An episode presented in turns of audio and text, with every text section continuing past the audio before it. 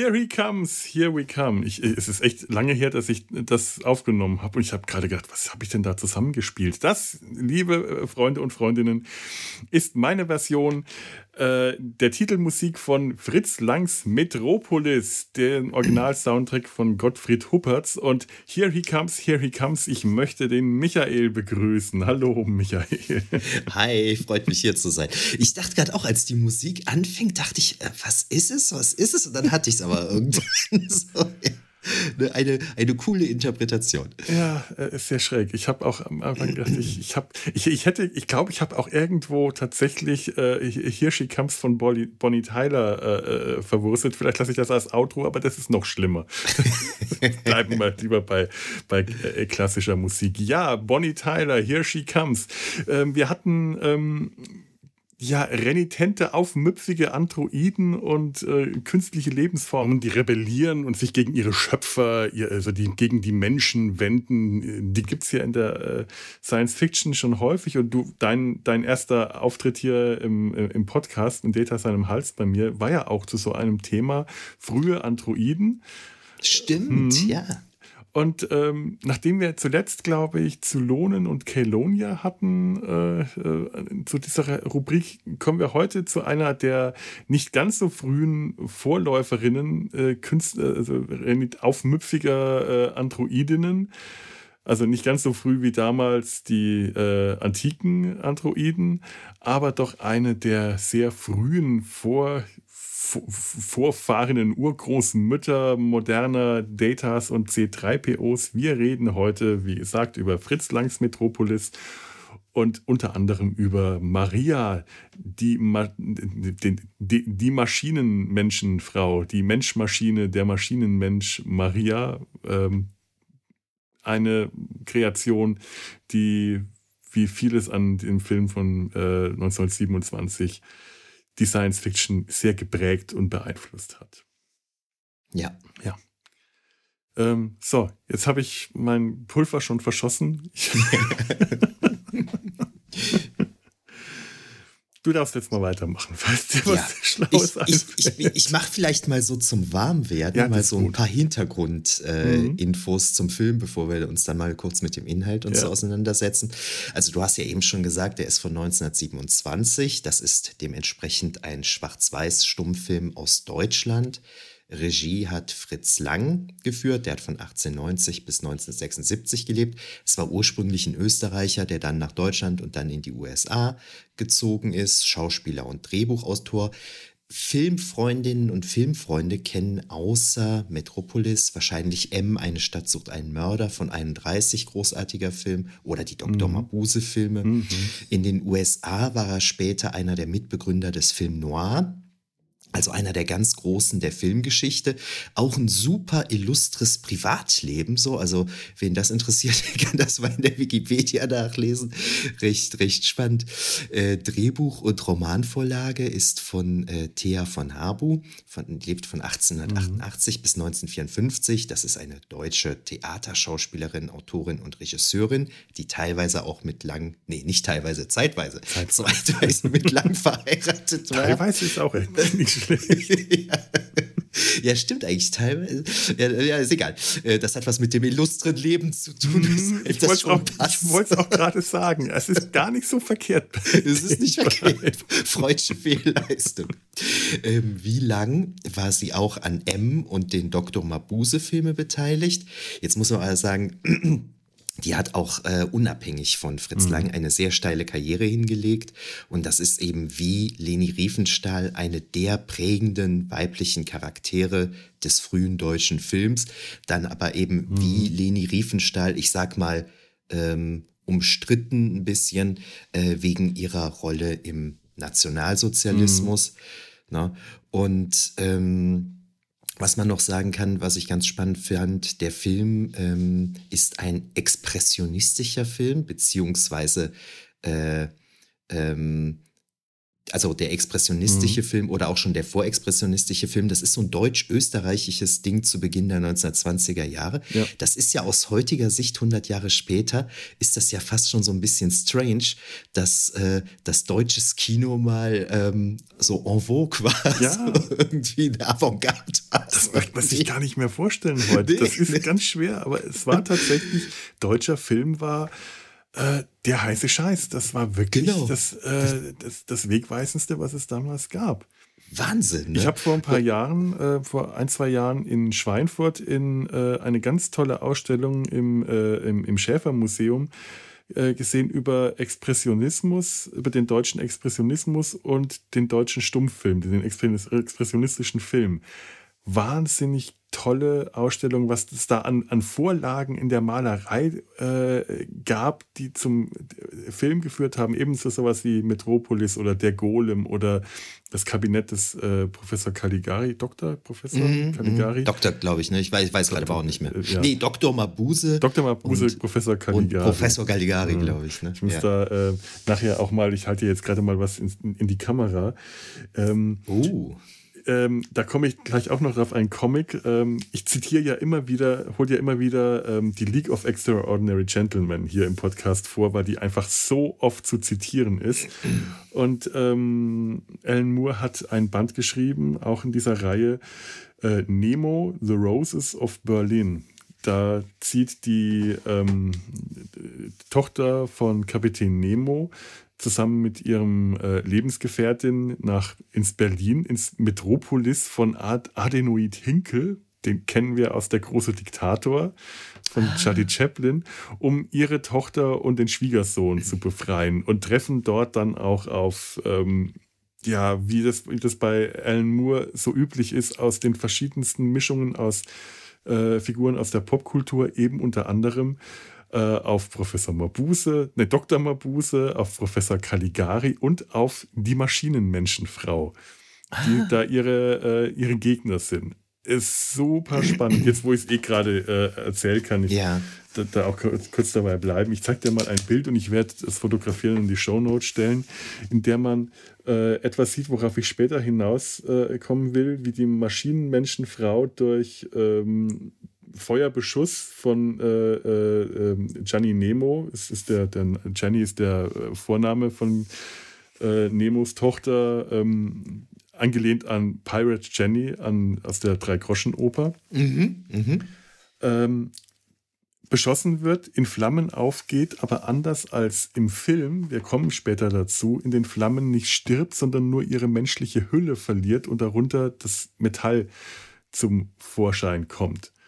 Und wenn wir später an die Stelle äh, kommen, die das im, äh, wo, wo, das auch im Film vorkommt, mit, mit, dem Feuer und dem Scheiterhaufen, möchte ich darauf nochmal eingehen, äh, an dieser Stelle.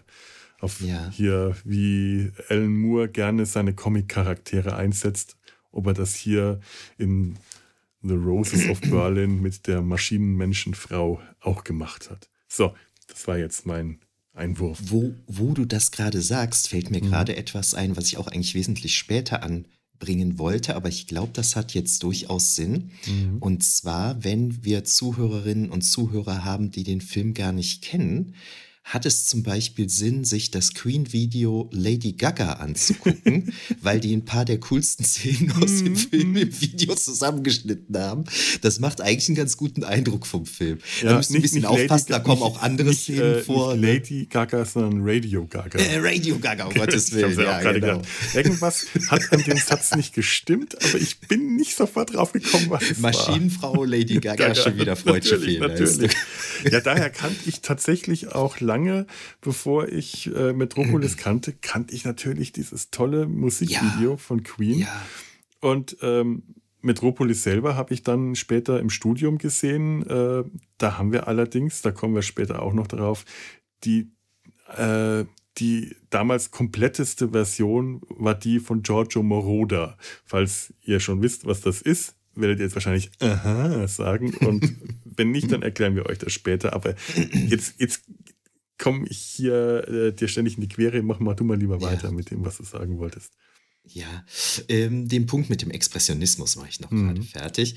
Und zwar, ähm, das zeigt sich in den Filmen oder charakteristisch für diese Filme ist eben, sind grotesk verzerrte Kulissen, eine kontrastreiche Beleuchtung, alles so ein bisschen surreal und betont übertriebene Gesten der Schauspielerinnen und Schauspieler. Mhm. Ähm, als ich das nach, also ich habe den Film gesehen und habe danach äh, gelesen, was es mit dem Film auf sich hat, habe ich gedacht, ja, stimmt, stimmt. Das ist schon, das ist schon sehr übertrieben. Mhm. Und du hast ja eben schon gesagt, klar, das leitet sich natürlich von der expressionistischen Malerei ab.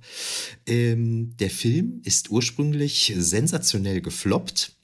Heute einer der Meilensteine der Filmgeschichte. Ne? Passiert mhm. ja manchmal so. Ich glaube, Citizen Kane ist so, so, so ein anderes Beispiel. Ne? Ja. So, so, so, so Werke, die zu ihrer Zeit nicht so recht erkannt werden, vielleicht auch nicht erkannt werden können.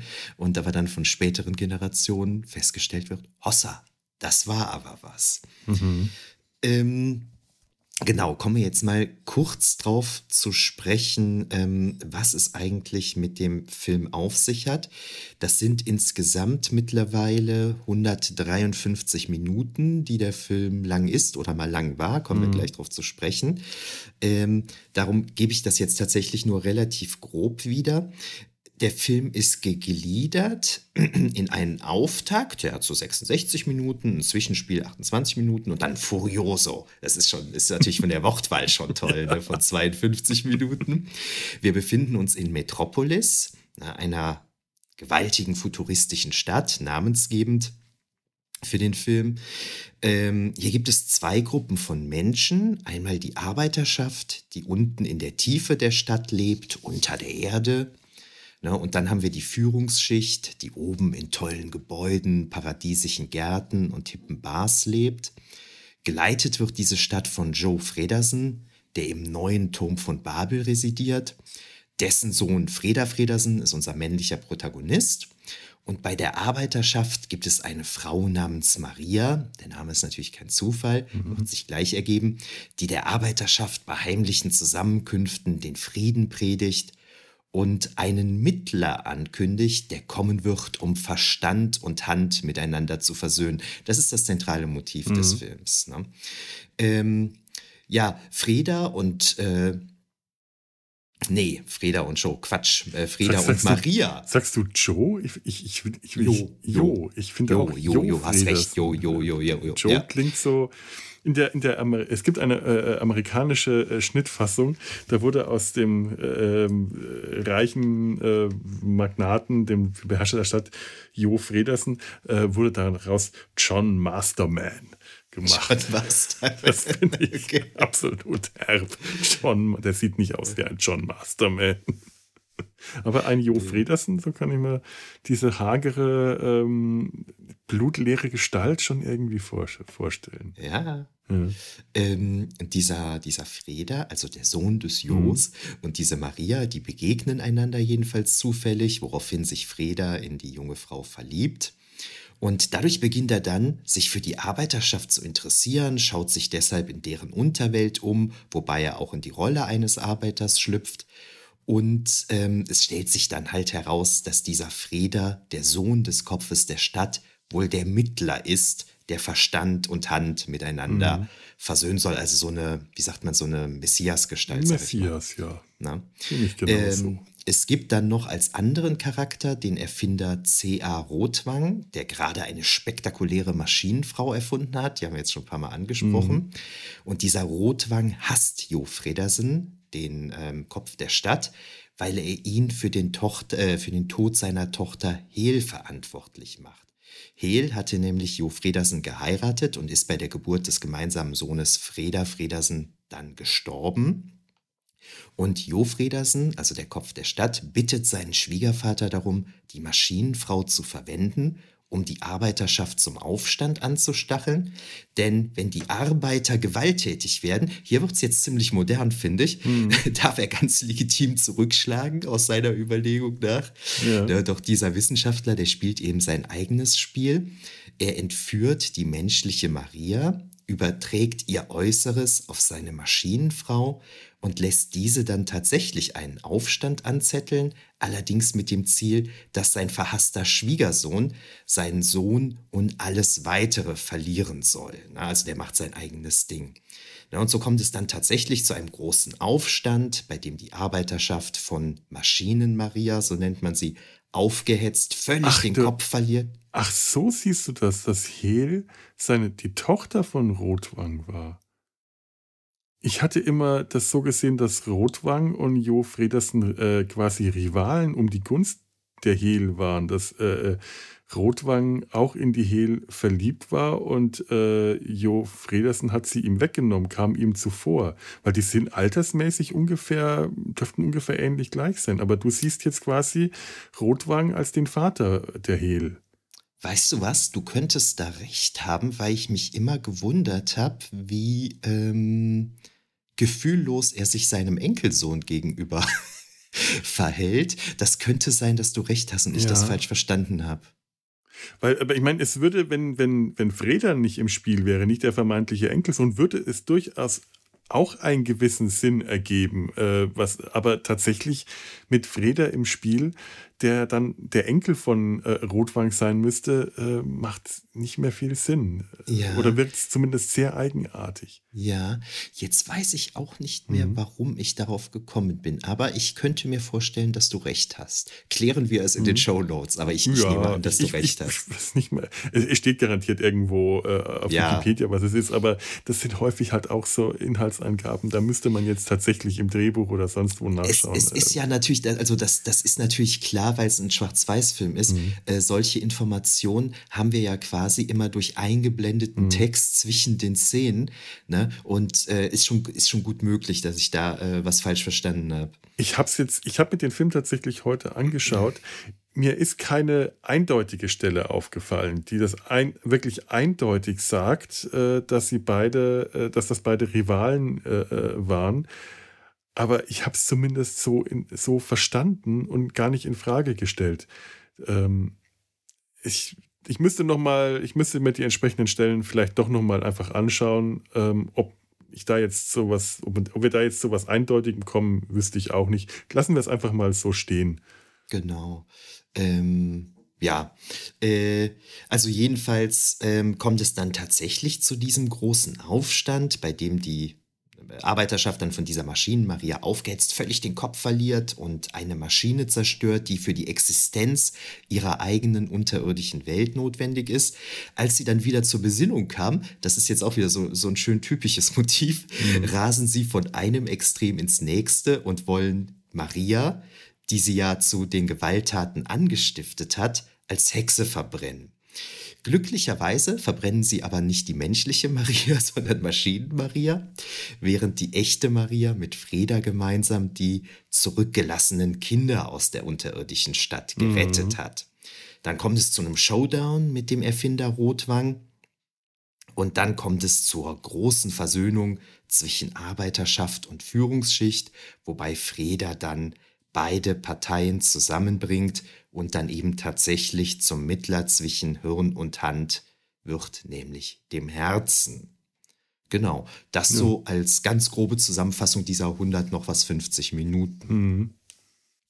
Ja, es ist eigenartig. Ähm, ich hätte ja gerne mal die Paramount-Fassung gesehen. Ich habe, es ist mir heute erst aufgefallen, eingefallen, mal danach zu suchen, weil es gab eine Fassung von Paramount, die schon 1927 hergestellt wurde, weil es da einen Vertrag zwischen der UFA, Paramount und noch, noch irgendeiner großen amerikanischen äh, äh, Filmfirma gab, die ähm, Paramount die, äh, die, dazu verpflichtete, ich glaube, zehn Filme pro Jahr der UFA äh, zu übernehmen und international zu verbreiten, ihnen der Paramount aber auch das Recht gab, diese Filme nach eigenem Gutdünken umzuschneiden. Ah. Und dadurch entstand eine ähm, internationale Fassung mit John Masterman, ne, das ist, worüber ich gerade rede, eine internationale Fassung, die so verstümmelt war, dass ungefähr ein Viertel des Films komplett fehlte und alles andere total entstellt war aller Hinweise auf Hel, die äh, Frau, geliebte Ehefrau, Tochter, was auch immer, sind verschwunden, weil Hel im Englischen äh, als mit, mit Hell in Verbindung gebracht werden konnte, war das, äh, hat, hat man das entfernt, um da kein, keine Missverständnisse aufzubringen. ganz viele andere Dinge, die äh, zu sehr sozialistische Klänge äh, vermuten ließen und die sind eigentlich sehr stark in dem Film, wurden rausgeschnitten. Fall. Es fehlt unglaublich viel und in der mittlerweile restaurierten Fassung ist ganz vieles von dem wieder drin, zum Teil in äh, Filmmaterial, das man, ähm, das muss ich nachschauen, 2008 in Buenos Aires in einem Archiv wiedergefunden hat. Leider in einer sehr ähm, verdreckten, zerstörten Fassung, die auch nicht mehr gesäubert werden konnte, weil die von äh, dem ursprünglichen Filmmaterial auf ein anderes Format umkopiert wurde, vorher aber nicht gereinigt wurde. Das heißt, alle Kratzer, die man im Film sieht, sind auf diese Kopie quasi eingebrannt, konnten also nicht entfernt werden. Man sieht das dann, während man diese jetzt ähm, fast zweieinhalb Stunden, zwei, zwei, zweieinhalb Stunden lange Fassung äh, sieht, kommt man immer wieder an Stellen, die durchlaufen sind von Schlieren, von Kratzern. Und gerade gegen Ende äh, des Films sind so viele von denen, diese ganze dramatische äh, Sequenz, in der äh, Freda und Maria die Kinder aus der unteren Stadt retten vor der Überschwemmung, die besteht aus mindestens der Hälfte aus solchen Szenen.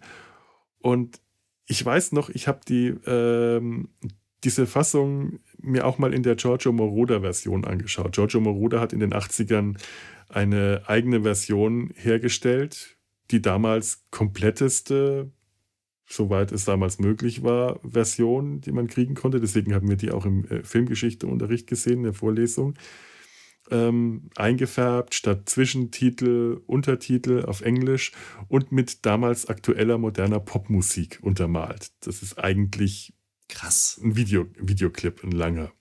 Deswegen, äh, auch Freddie Mercury hat da mitgewirkt, äh, Bonnie Tyler, Here She Comes und alles. Diese ganze Sequenz äh, dieser Rettung der Kinder, die ist im Original unglaublich dramatisch. Das ist wirklich dramatisch. Ich sitze da jedes Mal, wenn ich das sehe, auf der Sofakante, weil das wirklich heftige Szenen sind. Die Kinder, die in riesigen Trauben ähm, sich an Maria klammern oder an Freda, die versuchen, einen schmalen Treppenaufgang hinauszukommen und sich dabei fast gegenseitig zerquetschen. Überall fließt das Wasser und du siehst, es ist kaltes Wasser und diese Kinder werden fast weggeschwemmt. Es ist wirklich, es sieht verdammt gefährlich aus. Und dazu die Musik von Gottfried Huppertz und alles. Und das ist unglaublich packend. Und davon ist in der gekürzten Fassung so gut wie nichts zu spüren. Dazu mhm. kommt dann auch noch die äh, Videoclip-Popmusik, die das Ganze nochmal entschärft, sondern so ein bisschen stylisch äh, darüber kommen lässt. Und äh, da, also ich ich weiß noch, als diese, ich habe eine Doku gesehen, als diese Archiv, in dem Archiv von Buenos Aires diese Aufnahmen gefunden wurden, hat der zuständige Restaurateur aus Deutschland gesagt, ach komm, was soll das schon groß sein? Das kann nichts Neues mehr sein, das muss man doch eigentlich gar nicht erst sichten. Hat es dann doch angeschaut und war dann verblüfft, dass da einfach nochmal bestimmt 20 Minuten oder so, ich weiß nicht, wie viel es tatsächlich sind, in den Film wieder eingefügt werden konnten. Ja, man muss dazu sagen, dass es immer wieder mal hieß, mhm. oh, wir haben neue Filmrollen gefunden, wir haben neue Filmrollen ja. gefunden. Und deshalb hat der sich, hat der sich halt gedacht, ja, ja, ja, jetzt, jetzt, jetzt falle ich wieder drauf rein, jetzt glaube ich das wieder und danach bin ich enttäuscht.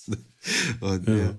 Aber es ist tatsächlich auch so, dass äh, auch diese Fassung von 2008 äh, immer noch nicht komplett ist. Sind immer noch schwarze Stellen, immer noch so ein paar Szenen, die nur durch Texteinblendung äh, erklären, was man jetzt eigentlich gerade sieht, weil immer noch äh, äh, Filmmaterial fehlt. Aber bis, zu, bis 2008 gab es so viele Versuche, diesen Film in seiner Originalfassung wiederherzustellen dass es auch, ich weiß nicht, wie viele Fassungen, wie viele Schnitt- und Restaurationsfassungen es zwischendrin gab. Das ist eine ganz lange Liste. Und ich hoffe natürlich auch, dass sich irgendwann nochmal die letzten Szenen äh, finden, weil da interessante Szenen tatsächlich sehr fehlen, die ich gerne, gerne sehen würde, die vor allem auch fürs Verständnis des Films. Da gibt es einen Zweikampf zwischen Jo Fredersen und Rotwang. Ja, der fehlt, genau. Diese Rivalen, wie ich sie ja äh, empfinde. Und der fehlt einfach. Da gibt es auch nichts, es ist nur als äh, Text eingefügt. Das ist sehr schade, weil das macht eigentlich viel aus für die Geschichte. Dass die ja. zwei wirklich handgreiflich werden, sich gegenseitig bekämpfen. Ja, und ähm, das ist ja auch ganz verrückt, ne, diese Frage, warum ist das jetzt ausgerechnet in einem Kino in Buenos Aires wiedergefunden worden? Mhm. Und das hängt halt damit zusammen, einmal haben wir ja schon gesagt, der Film ist fundamental gefloppt. Ne? Deshalb gab es halt kein großes mhm. Interesse mhm. daran, den aufzubewahren. Hinzu kam aber, die ähm, Original-Filmrollen, die waren auf sehr leicht entzündbarem Material. Gedreht worden. Und deshalb ähm, hat man die halt auch an vielen Stellen einfach vernichtet. Beziehungsweise in Buenos Aires war witzigerweise war ein Argentinier irgendwie bei der, bei der Uraufführung oder so in Berlin irgendwie dabei oder kurz danach jedenfalls so um den Dreh war er ähm, in Berlin und hat halt welche mitgenommen, Filmrollen. Und in Buenos Aires hat man dann wegen der Brandgefahr, die dann eben irgendwann ja, mit nicht sehr viel Sorgfalt dann eben auf was sichereres äh, kopiert, Gott sei Dank, ne? Mhm. sonst, sonst hätten wir es ja gar nicht. Und ähm, so hatte man ja, das hast du ja eben schon mal gesagt, also statt der 153 Minuten, die der Film ursprünglich hatte, hatte man teilweise nur noch 83 Minuten, dann kam halt immer mehr dazu. Mhm. Und jetzt sind wir bei 145 von 153 äh, Minuten wir wissen immerhin, was in den Szenen, äh, die wir nicht haben, was da vorkommt, mhm. wie zum Beispiel dieser Zweikampf und so weiter. Ne? Äh, aber die Sache ist, in der ganzen Zeit, wo eben noch mehrere Minuten fehlten, konnte man manche Stellen des Films auch einfach nicht verstehen, einfach weil da zentrale Szenen fehlten. Ja. So, ne? Und man sich überlegte, hm, was haben wir das überhaupt richtig zusammengeschnitten jetzt und so. Ne? Das, ist ein, das ist ein total spannendes Thema für sich. Ne? Diese, ich sag mal, diese Archäologie der Rekonstruktion dieses Filmes. So, ne? Ja, das ist der Wahnsinn. Allein auch äh, durch die, durch, es, es wurde ja, äh, die Rekonstruktion des Films wurde ja auch mit Hilfe der Partitur geschaffen. Also wie wichtig für einen Stummfilm die Musik tatsächlich ist. Anhand der Partitur konnte man die Szenen wieder genau schneiden, weil man die, weil, weil in der Partitur äh, quasi angegeben wurde, wie lang welche Szene auf welche, äh, auf welche Takte, welche Noten kommt. Ähm, die, das äh, hätte, hat man eigentlich so gar nicht auf dem Plan, dass für einen Stummfilm Musik so eine zentrale Bedeutung haben kann. Wenn ich mir jetzt die, äh, wenn, wenn ich es auch einfach mal vergleiche, weil ich habe gerade ja auch die Giorgio Moroder-Fassung schon erwähnt, wie, wie die sehr unterschiedlich da die Musiken sind, glaube ich, sollte ich einfach mal ähm, zwei Stellen einspielen zum Verständnis. Also ähm, direkt vom Anfang. Ähm, gleich am Anfang, wenn der Film beginnt, kommt zuerst eine Ouvertüre und dann kommt man direkt gleich ähm, an eine Stelle, in der die Maschinen gezeigt werden. Ganz tolle Aufnahmen mit Überblendungen und Doppelbelichtungen, in der Fritz Lang Maschinen gefilmt hat. Das sieht fantastisch gut auf, glänzende Maschinen. Äh, und erst dann werden die Maschinen gezeigt, die da fahren. Du siehst keine Menschen, keine Arbeiter, niemand, nur diese Maschinenteile, die sich drehen und bewegen und glänzen, ineinander übergeblendet sind. Dann kommt eine, ähm, ein, ein, ja, ein, eine, eine äh, wie, wie, nennt man diese Dampftröten, die das Schichtwechsel äh, anzeigen, auch musikalisch untermalt. Ich habe die sofort bildlich wieder ja. vor Augen, weil die immer so prägnant eingeblendet genau. werden. Ne? Komplett, ganz, ganz deutlich im Hintergrund sieht man die äh, Stadtkulisse, dann äh, diese, diese Röhren, diese Tröten, die Dampf ausstoßen. Das wird auch an der Stelle musikalisch untermalt. Und dann erst sieht man die Menschen, die Arbeiter, die da geschlagen, weil äh, Zwischeneinblendung, Titel ist auch nur Schicht. Ausrufezeichen. Schön. Und dann beim Schichtwechsel die Arbeiter, die in bedrückten Kolonnen wurm, wurm, den Schichtwechsel vollziehen. Und da erst sieht man die Menschen. Und, aber dieser ganze Teil mit den äh, Maschinen, ähm, da werde ich mal äh, 15 Sekunden von Gottfried Huppertz vorspielen. Heißt auch Maschinen. Einfach, dass man mal. Ähm, nein, ich fange mal an mit Machines von Giorgio Moroder. Dass wir mal quasi das Negativ vor dem Positiv das Kontrastprogramm. haben. Das Kontrastprogramm. Was Giorgio Moroder aus diesen sehr stylischen, schicken Maschinen gemacht hat, äh, was für Musik er dazu äh, da, da unterlegt hat.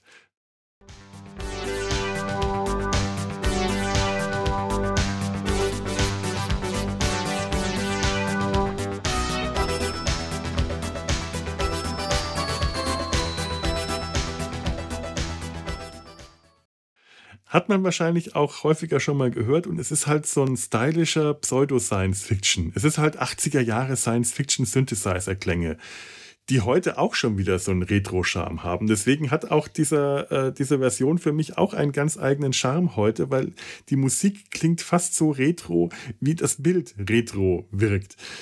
Aber es wirkt alles viel mehr nach Videoclip und vor allem hier ist keine Dramatik im Spiel. Das sieht einfach alles, das ist High Detail, lustige Musik, fröhliche Stimmung. Und jetzt mal im Vergleich dazu, was Gottfried Huppertz für die Stelle komponiert hat.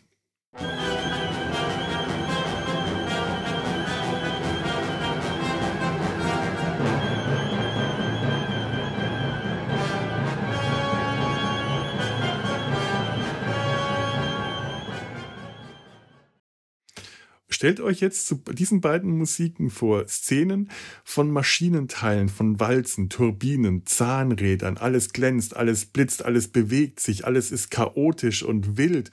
Das ist ein, äh, die Musik von Gottfried Huppertz, die, die zeigt dieses Chaos, diese, auch diese äh, unmenschliche Bedrohung. Das wirkt chaotisch, es wirkt bedrohlich, es wirkt heftig und überwältigend, während die Version von Moroder einfach nur hübsch wirkt. Wirkt stylisch, die wirkt, äh, die hat so einen harmlosen Science-Fiction-Touch dadurch bekommen, der im Original gar nicht da ist. Das Original zeigt einem einfach direkt zum an fängt fängt direkt mit dem Hammerschlag an. Du kriegst direkt so einen äh, Schlag in die Fresse, wenn du die Musik schon hörst, merkst du richtig, das ist nicht nett, was wir da sehen.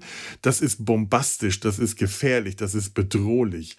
Und das ist der Unterschied und das kannst du dich den ganzen den ganzen Film durchziehen. Ich habe gar nicht mehr Beispiele, weil ich sonst könnte ich jetzt auch den ganzen Film nur über die Musik reden.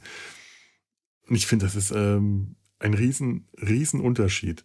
Wahnsinn. Ja, mhm. das war mir gar nicht, gar nicht bewusst, dass ähm, es diese andere Version mit diesem anderen Ton gibt. Weil du hattest ja eben schon erzählt, wann du Metropolis gesehen hast. Mhm. Ähm, mir war das natürlich auch immer so ein Begriff, ne, als so ein toller Film, den man vielleicht mal gesehen haben sollte, aber irgendwie kam ich nie dazu. Dann habe ich mitbekommen, dass man das in Argentinien gefunden hat. Das war ja schon eine Sensation in den Medien. Ne? Das wurde ja schon ähm, krass thematisiert. Und dann habe ich mir natürlich auch die Blu-ray bald geholt, sobald es die gab, habe mir die aber irgendwie nie so recht angeguckt. So, ne? Mhm. Und dann war es tatsächlich dieses Jahr, dass das Aachener Apollo-Kino Metropolis zeigt. Ja. Das heißt, ich habe witzigerweise Metropolis das erste Mal im Kino gesehen. ich muss gestehen. Ja, es ist auch äh, richtig äh, so, muss auch eigentlich so muss sein. Eigentlich, ich, ja. ne? das, das war ganz gut. Ne? Also ich muss sagen, ich bin, ähm, äh, weil der Film ja doch was länger war und es auch spät war, als ich den gezeigt mhm. habe, ich bin irgendwann mal kurz eingenickt irgendwie. Aber abgesehen davon habe ich das wirklich genossen. Und das war, äh, das kam irgendwie in der Reihe der feministische Film oder so. Irgendwie mhm. wurde, äh, wurde das gezeigt. Ja, kann ich und mir vorstellen. Fand, fand, fand, ich auf jeden Fall großartig, so, ne? weil so habe ich ihn dann das erste Mal äh, eben im Kino gesehen. Und dann jetzt hier exklusiv für diesen Podcast habe ich ihn mir dann natürlich nochmal äh, dann am Fernsehen angeguckt, um mir Notizen zu machen und so weiter. Äh, ja, und was du gerade sagtest, das mit der Arbeiterschaft, ne? das, was man da sieht, das ist nicht schön. So fängt der Film ja im Prinzip schon an. Also weniger ähm, mit dieser dramatischen Musik, aber so ganz am Anfang, da marschieren die Arbeiter so völlig mhm. demoralisiert an ihren Maschinen vorbei. Ne? Das hat schon fast was von Lagerinsassen so. Ne? Also da kann der damals natürlich noch nicht dran gedacht haben, weil er das damals ja, höchstens aus der Sowjetunion ja. gekannt haben könnte, aber eher nicht. Ne? Aber total krass. Ne? Also das ist wirklich deprimierend. Das ja. ist absolut dystopisch in dem Moment. Ja. Und das ist ja. diese, diese Kolonnen, die da aneinander vorbeimarschieren zum Schichtwechsel, die im Gleichschritt, auch dieses im Gleichschritt so ein Wanken, so ein schweres Wanken und diese Arbeiter haben auch alle noch so schwere, globige Stiefel an und alles so eine fade Uniform und äh, lassen die Köpfe hängen und sind entmutigt. Das, ist, das sind heftige Bilder, die eben direkt auf diese glänzenden, Maschi chaotischen Maschinen kommen und dann wird ein Text eingeblendet, der sagt, äh, tief unten in der Stadt, ich habe irgendwo den Text noch aufgeschrieben, weil ich es interessant fand. Muss ich mal, meine, meine Notizen sind ein bisschen Äh, tief unter der Erde lag die Stadt der Arbeiter. Das ist ein Text, der durchläuft und zwar nicht so, wie wir das kennen, von unten nach oben, sondern von oben nach unten, weil es nach unten geht in die Arbeiterstadt. Und dann siehst du diese Arbeiterstadt, die unterirdisch liegt, diese Bauhausartigen Bauten, aber einfach, einfach so, so, so Kasernen, äh, hoch, eigentlich Hochhäuser, Hochhauskasernen unter der Erde. Und dann kommt als nächstes der Schriftzug ähm, zur oberen Stadt. In der oberen Stadt äh, äh, gibt es den Club der Söhne und alles. Und da läuft dann der Text von unten nach oben und bildet eine, äh, eine, eine, eine turmförmige Pyramide. Und dann siehst du als Kontrast oben die ewigen Gärten, die olympischen Anlagen, die Sportanlagen, unglaublich schöne Bilder. Ähm, eine Märchenlandschaft von Garten, ein, ein, ein, ein Stadion, das einfach total irre ist, das auch äh, damals filmtechnisch eine enorme Leistung war, diese, diese Aufnahmen zu machen. Das, die wurden mit Doppelbelichtungen und Spiegeln und Modellen und allem gebracht der Kontrast ist so, so heftig zu dieser trögen Arbeiterwelt, zu der Luxuswelt der oberen Klassen. Äh, und das nach diesem, diesem Anfang, äh, man hätte jetzt auch mit der oberen Stadt anfangen können, mit den Luxusgärten und dann irgendwie erst runtergehen können. Aber Fritz Lang hat als erstes zuerst die Maschinen, dann die geknechteten Menschen und dann die luxusgewöhnte Oberschicht gezeigt in diesem Stadion, mhm. was du gerade eben angesprochen hast, ähm, da sind ja so ein paar halbnackte Männer, die da Sport treiben. Äh, und in diesem Stadion stehen so Statuen und mhm. so. Und da ist man gedanklich natürlich dann schnell auch beim Stil Riefenstahls. Ja. Ne? Also da sieht man schon, da sieht man schon, also wo, wo sie ihre Ideen her hatte. Ne? Das war damals offensichtlich so Stil, das so darzustellen. Ne? Ja, das, das schon, schon, ja. das ist schon, das ist schon krass. Die, Ach, komm, wo du das fast jetzt mhm. schon mal aufgemacht hast, ähm, komme ich jetzt mal drauf zu sprechen. Und da gibt es ja eine wahnsinnig krasse Szene. Und zwar hat dieser Freda ja die Maria entdeckt mhm. und will dann nach ihr suchen und geht halt in diese Unterwelt. Er, er, entdeckt sie, weil sie eine Gruppe von Kindern aus der Arbeiterstadt nach oben in diese ewigen Gärten führt und sagt, schaut her, das sind eure Brüder. Wo ich mal frage, was ist mit den Schwestern? Weil Freda ist gerade damit beschäftigt, äh, Ringelpiez quasi äh, Haschmich mit äh, ein paar hübschen, bemalten, aufgeputzten Damen, äh, jungen Frauen zu spielen. Und ich frage mich, ob das die Töchter der reichen Herrschaften sind oder ob das einfach angestellte Gespielinnen sind, weil ich misstraue auch dieser zwei Klassenschicht, dieser zwei Schichtengesellschaft, denn es muss irgendwo eine Schicht dazwischen geben, die kein, Leute, die keine Arbeiter sind, aber Angestellte, so wie zum Beispiel ähm, Josaphat, der, für, ja, der, ja. der Angestellte oder Animierdamen. Man sieht ja auch ähm, die Arbeiter wohnen unterirdisch, die Reichen wohnen über der Stadt, aber es gibt ja auch noch dazwischen, es gibt ja auch ein Straßenlevel. Und ich glaube, da muss es noch eine dritte Schicht dazwischen geben, die nur nicht benannt wird. Ich meine, aber auch irgendwie trotzdem sieht, wahrnimmt, nur nicht äh, namentlich gezeigt also, bekommt. Ja, ich überlege jetzt gerade, das ist ein, jetzt ein ganz total spontaner Gedanke, mhm. ne? kann totaler Blödsinn sein, aber ich sage es jetzt mal, weil der Film ja doch durchaus so, so ein paar sozialistische mhm. Eindrücke vermittelt. Ich glaube, im Sozialismus denkt man ja so dualistisch, ne? Mhm. Proletarier und Bourgeoisie. Ja. Ne?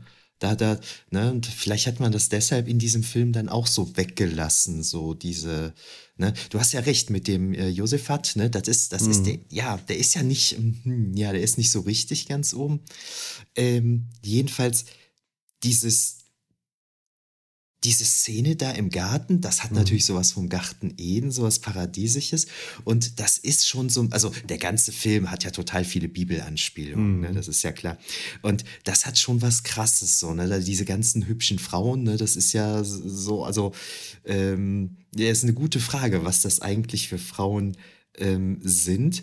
Äh, und ganz spannend fand ich auch eine dieser Frauen, die hat, ähm, die hat eine durchsichtige Bluse an, ne? Und man mhm. sieht die quasi durch die Bluse komplett oben ohne.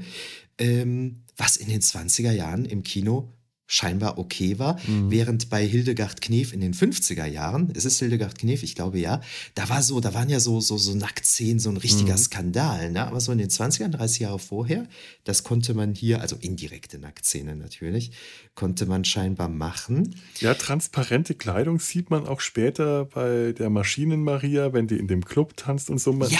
Es ist, es ist mehr angedeutet als deutlich zu sehen, aber es ist eindeutig da. Also man kann, wenn man genau hinschaut, ähm, alles, und da haben alles, wir ganz genau wir hingeschaut. Haben genau hingeschaut. nee, aber das wollte ich eben schon mal sagen. Du hast ja eben schon mal davon gesprochen, dass manche Szenen in ähm, relativ schlechter Qualität mhm. erhalten sind. Andere Szenen bin ich, aber das habe ich grundsätzlich bei Schwarz-Weiß-Filmen, da denke ich mir immer, Hammer, was ist das für eine Bildqualität? Ne? Also, ja. also es, es, es, es gibt dann durchaus Szenen in einer wirklich krassen, guten Bildqualität. Ne? Und wenn die Maria dann mit diesen Kindern dann, ich glaube, die kommt durch einen Aufzug mhm. oder sowas nach oben, dann ist sie so ganz hell gekleidet, ne? die Kinder alle in so einem dreckigen Grau. Und äh, aufgrund der Beleuchtung wirkt Maria dann wie so eine Engelsgestalt, mhm. so eine richtige Erscheinung. Das hat mich total daran erinnert, wie in Star Trek The Original Story Gesichter immer beleuchtet werden. So, mhm. irgendwie musste ich direkt dran denken. So. Und ähm, na genau, und so äh, lernt äh, Freda diese Maria dann halt kennen und weil das natürlich so eine, so eine Gestalt ist, ne, ähm, ja, ist er sofort ähm, interessiert und sucht deshalb halt in dieser Unterwelt ähm, ah, bei ihr. Ah, er sucht nicht in der Unterwelt. Die Maschinen sind auf der Zwischen, sie sind auf der Straßenebene. Ähm, das merkt man zum einen daran, dass die Arbeiter mit den Aufzügen beim Schichtwechsel nach unten fahren, um fahren, in ihre ja. Welt zu kommen. Und zum anderen ähm, wird Freda, nach der, nachdem er in diesem, in diesem Maschinensaal äh, war und den, ein, einen großen Unfall beobachtet hat, geht er nach draußen und vor der, äh, äh, äh, und, und vor der Tür parkt das Auto mit seinem Chauffeur und er, er ist quasi auf ah. Straßenebene. Das okay, ist quasi also der, der, der, äh, die, die, die, die, die Erdoberfläche. Die Erdoberfläche, das ist der Magen, das ist die Bauchregion, die mittlere Region zwischen Füßen. Ich weiß, wir haben hier die, die, die Analogie äh, Hände und, und, äh, und Hirn, aber eigentlich ja. sind es eher Füße und Kopf und der, die Maschinen sitzen in der Mitte, in der, in der Körpermitte. Ah. Ähm, da sieht der Freda Menschen an einer gewaltigen Maschine halt mhm. arbeiten. Ne? Das ist so wie so ein riesiges Uhrwerk, was da halt so passiert. Und dann ereignet sich ähm, dieser tödliche Unfall, den du gerade angesprochen hast. Und dann hat Freda, ja, was hat er da? Sowas wie eine Vision sozusagen. Mhm. Ne? Und zwar, ähm, die Maschine sieht jetzt für ihn so aus wie das geöffnete Maul des Moloch in das Arbeiter getrieben werden wie Menschenopfer für einen vorchristlichen Kult. Na, und das ist, das ist eine ganz schöne Szene. Ich habe jetzt nicht ohne Grund Moloch gesagt, mhm. weil das ist äh, übernommen von einem Stummfilm, den ich auch sehr zu schätzen weiß, Cabiria, eine italienische Produktion von 1914. Aha. Die spielt in Karthago und das ist äh, sehr ähnlich, ah, ja. ne, diese ja. Szene. Dieser Moloch, da ist man sich nicht ganz sicher. In der Bibel oder die Leute, die die Bibeltexte geschrieben haben, die haben den für einen Gott gehalten, Moloch. Äh, heute glaubt man eher, dass es Opferriten sind. Konkret geht es da darum, äh, Kinder dem Feuertod zu übergeben, um im Gegenzug dann vom Gott irgendwelche Gefälligkeiten zu kriegen. Mhm. Na, und darum geht es hier. Die Arbeiter werden diesem Moloch quasi zum Fraß vorgeworfen. Ja. Und das ist ja auch äh, ein total starkes Bild einfach so. Ne? So eine Hammer-Kapitalismuskritik. Ja, und ähm, Moloch ist vor allem auch eine der äh, Zwischeneinblendungen, damit es auch alle verstanden ah, haben. Genau, es genau. steht auch da. Richtig, steht da als ja. Zwischentitel eingeblendet und vor allem auch nicht genau. so als normale Schrift, sondern als sehr gestaltete, typografisch gestaltete ja. Schrift. Moloch, damit es auch der ähm, un ungebildetste, um es mal ganz böse zu sagen, unter den Zuschauern äh, auch verstanden hat. Aber wie es halt auch in einem äh, äh, Stummfilm halt auch einfach gerne mal alles etwas deutlicher dargestellt werden muss. Entweder ähm, durch Text beschrieben, was man sieht, oder durch die Darstellung ähm, deutlicher dargestellt, um, um den, den fehlenden Ton, um die, die, die, die fehlende Sprache und Geräusche äh, setzen zu können. Und dann wird halt auch einfach einmal mal das Wort Moloch riesengroß eingeblendet, ja. obwohl man eigentlich später genau sieht, man sieht dieses Bild, man sieht diesen aufgerissenen Monsterschlund, der, der, der dann überblendet, später wieder in die Maschine äh, mit diesem Treppenaufgang und den Galerien, äh, in denen die äh, Arbeiter stehen äh, und diese Uhrzeiger bewegen. Ich weiß nicht, ob die Uhrzeiger nicht an einer anderen Stelle vorkommen. Was mich auch ein bisschen an die klassische Doctor Who-Episode Tomb of the Cyberman gerade erinnert. Ich weiß nicht, ob du das kennst. Nee. Eine, äh, eine der alten Schwarz-Weiß-Folgen mit äh, Patrick Troughton als den zweiten Doktor, der in einer unterirdischen Katakombe ähm, das Grab der im Winterschlaf äh, äh, liegenden Cyberman, einer seiner äh, der, der, der, der Gegner-Aliens, die es äh, klassischen äh, Bösewichter bei Doctor Who gibt. Und dieses große Grab, das auf mehreren Ebenen, ähm, auf mehreren Galerien, die, aus der die, die Cybermen erwachen und daraus ausbrechen, das hat tatsächlich auch eine gewisse Ähnlichkeit. Jetzt, für mich, ich, ich habe es jetzt, mir ist es wirklich jetzt gerade erst in diesem Moment eingefallen, deswegen müsste ich es jetzt mal überprüfen, ob das, was ich sage, auch wirklich stimmt. Aber äh, aus meiner Erinnerung ist das so, es hat eine Ähnlichkeit mit dieser Moloch-Maschine, mit den verschiedenen Galerien, in der die Arbeiter stehen und die Maschine bedienen. Ah, okay. Hm. Und äh, Tomb of the Cyberman hat auch noch was, eine Gemeinsamkeit.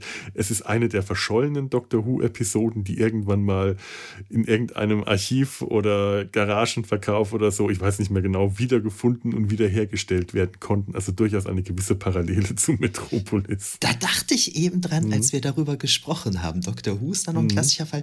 Und ich glaube, der Nosferatu-Film ähm, der ist auch irgendwie wegen Plagiat, glaube ich, verboten worden. Und da sollten eigentlich auch die Filmrollen vernichtet mhm. werden, was, wenn ich es recht richtig im Kopf habe, halt nicht alle gemacht haben. Und Gott sei Dank, ne? Stell dir oh, vor, ja. die hätten den alle vernichtet. Oh, ja. Gottes Willen. Stimmt, das, ja, ja, jetzt wo du sagst, erinnere ich mich da auch wieder dran. Ja, stimmt, Nosferatu ähm, war tatsächlich ein Plagiatsproblem, weil da die, äh, die ich weiß nicht, weil das ja eigentlich die Dracula-Geschichte war und ähm, ähm, wer, wer, wer, wer, wer, wer, wer hat denn, ähm, Murnau hat, äh, war das ja, Murnau, Murnau, der genau. Nosferatu gedreht hat, hat halt die Namen und Orte umgeändert, hat aus London Wismar gemacht und aus mhm. Graf Dracula, Graf Orlok mhm. und all das. Ähm, äh, aber es ist eins zu eins die Dracula-Geschichte gewesen auch ein toller, wirklich toller, äh, expressionistischer Stummfilm, wirklich ja. großartig, aber tatsächlich ähm, zäher. Im Vergleich ja. zu Metropolis sehr viel Obwohl zäher. er viel kürzer ist, ne? Ja, aber zieht sich auch sehr viel mehr hin. Ja. Und Metropolis, es ist jetzt so, ähm, nachdem ich den jetzt ähm, in diesem Jahr, glaube ich, vier oder fünf Mal gesehen habe, das auch einer der Gründe liegt daran, dass diese Aufnahme schon so oft verschoben worden ist und ich mir dann immer noch mal vorher den Film angeschaut habe, damit ich ihn auch wirklich gerade parat habe. Den kann ich mir mittlerweile wie einen, klingt jetzt blöd, ganz normalen Film anschauen. Mhm ich weiß noch, als wir damals die Version, äh, äh, die, die Moroder-Version gesehen haben, konnte ich das nicht. Da war ich auch irgendwann immer wieder abgelenkt, obwohl der dann viel kürzer ist und die Musik mehr unterhaltsam ist. Aber das ist dann eher ein, ein Videoclip, der die Gefühle nicht so richtig transportiert. Nachdem man sich aber hier erstmal dran gewöhnt hat, wie die Schauspieler agieren, die, die, die, die Mimik, die Gestik, die Körpersprache, die einfach viel expressionistischer ist, die manchmal auch einfach seltsam wirkt, weil man viele Sachen heute anders wahrnimmt. Freda und Maria, haben Körperhaltungen, die wirken heute total creepy.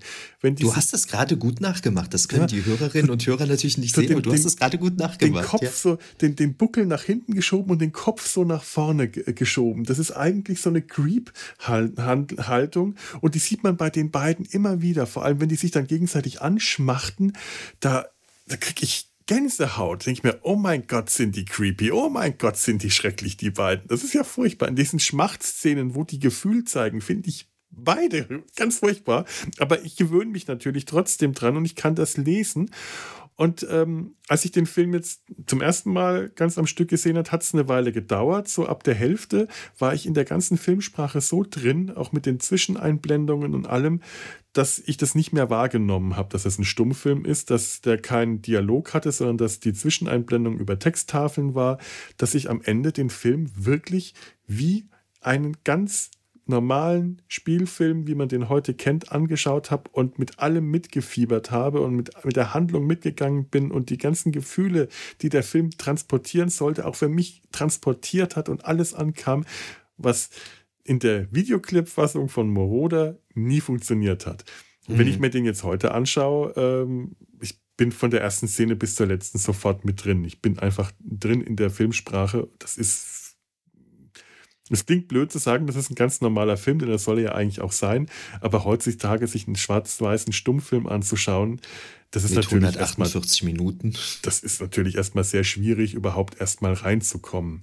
Den Film kann man übrigens auf YouTube sehen. Die Monau Stiftung hat da einen Kanal auf YouTube. Ähm, der ist also hier äh, zugänglich, auch ohne die äh, Blu-ray gekauft zu haben. Ich habe es mir nämlich leider immer noch nicht gekauft. Jetzt sich jetzt langsam mal rentiert. Boah, ich, also ich, ich muss es jetzt mal gerade sagen, äh, vor unserer Besprechung hatte ich ja großartig angekündigt, geil, ich habe die Blu-ray, ich werde mir das ganze Zusatzmaterial angucken, damit ich ordentlich was zu erzählen habe.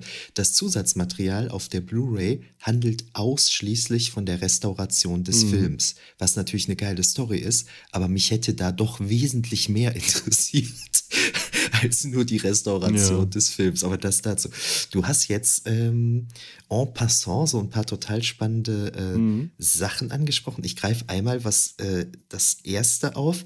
Und zwar ähm, hast du über diese besondere Gestik, Mimik und mhm. so gesprochen, was ja zu diesem expressionistischen Film zählt.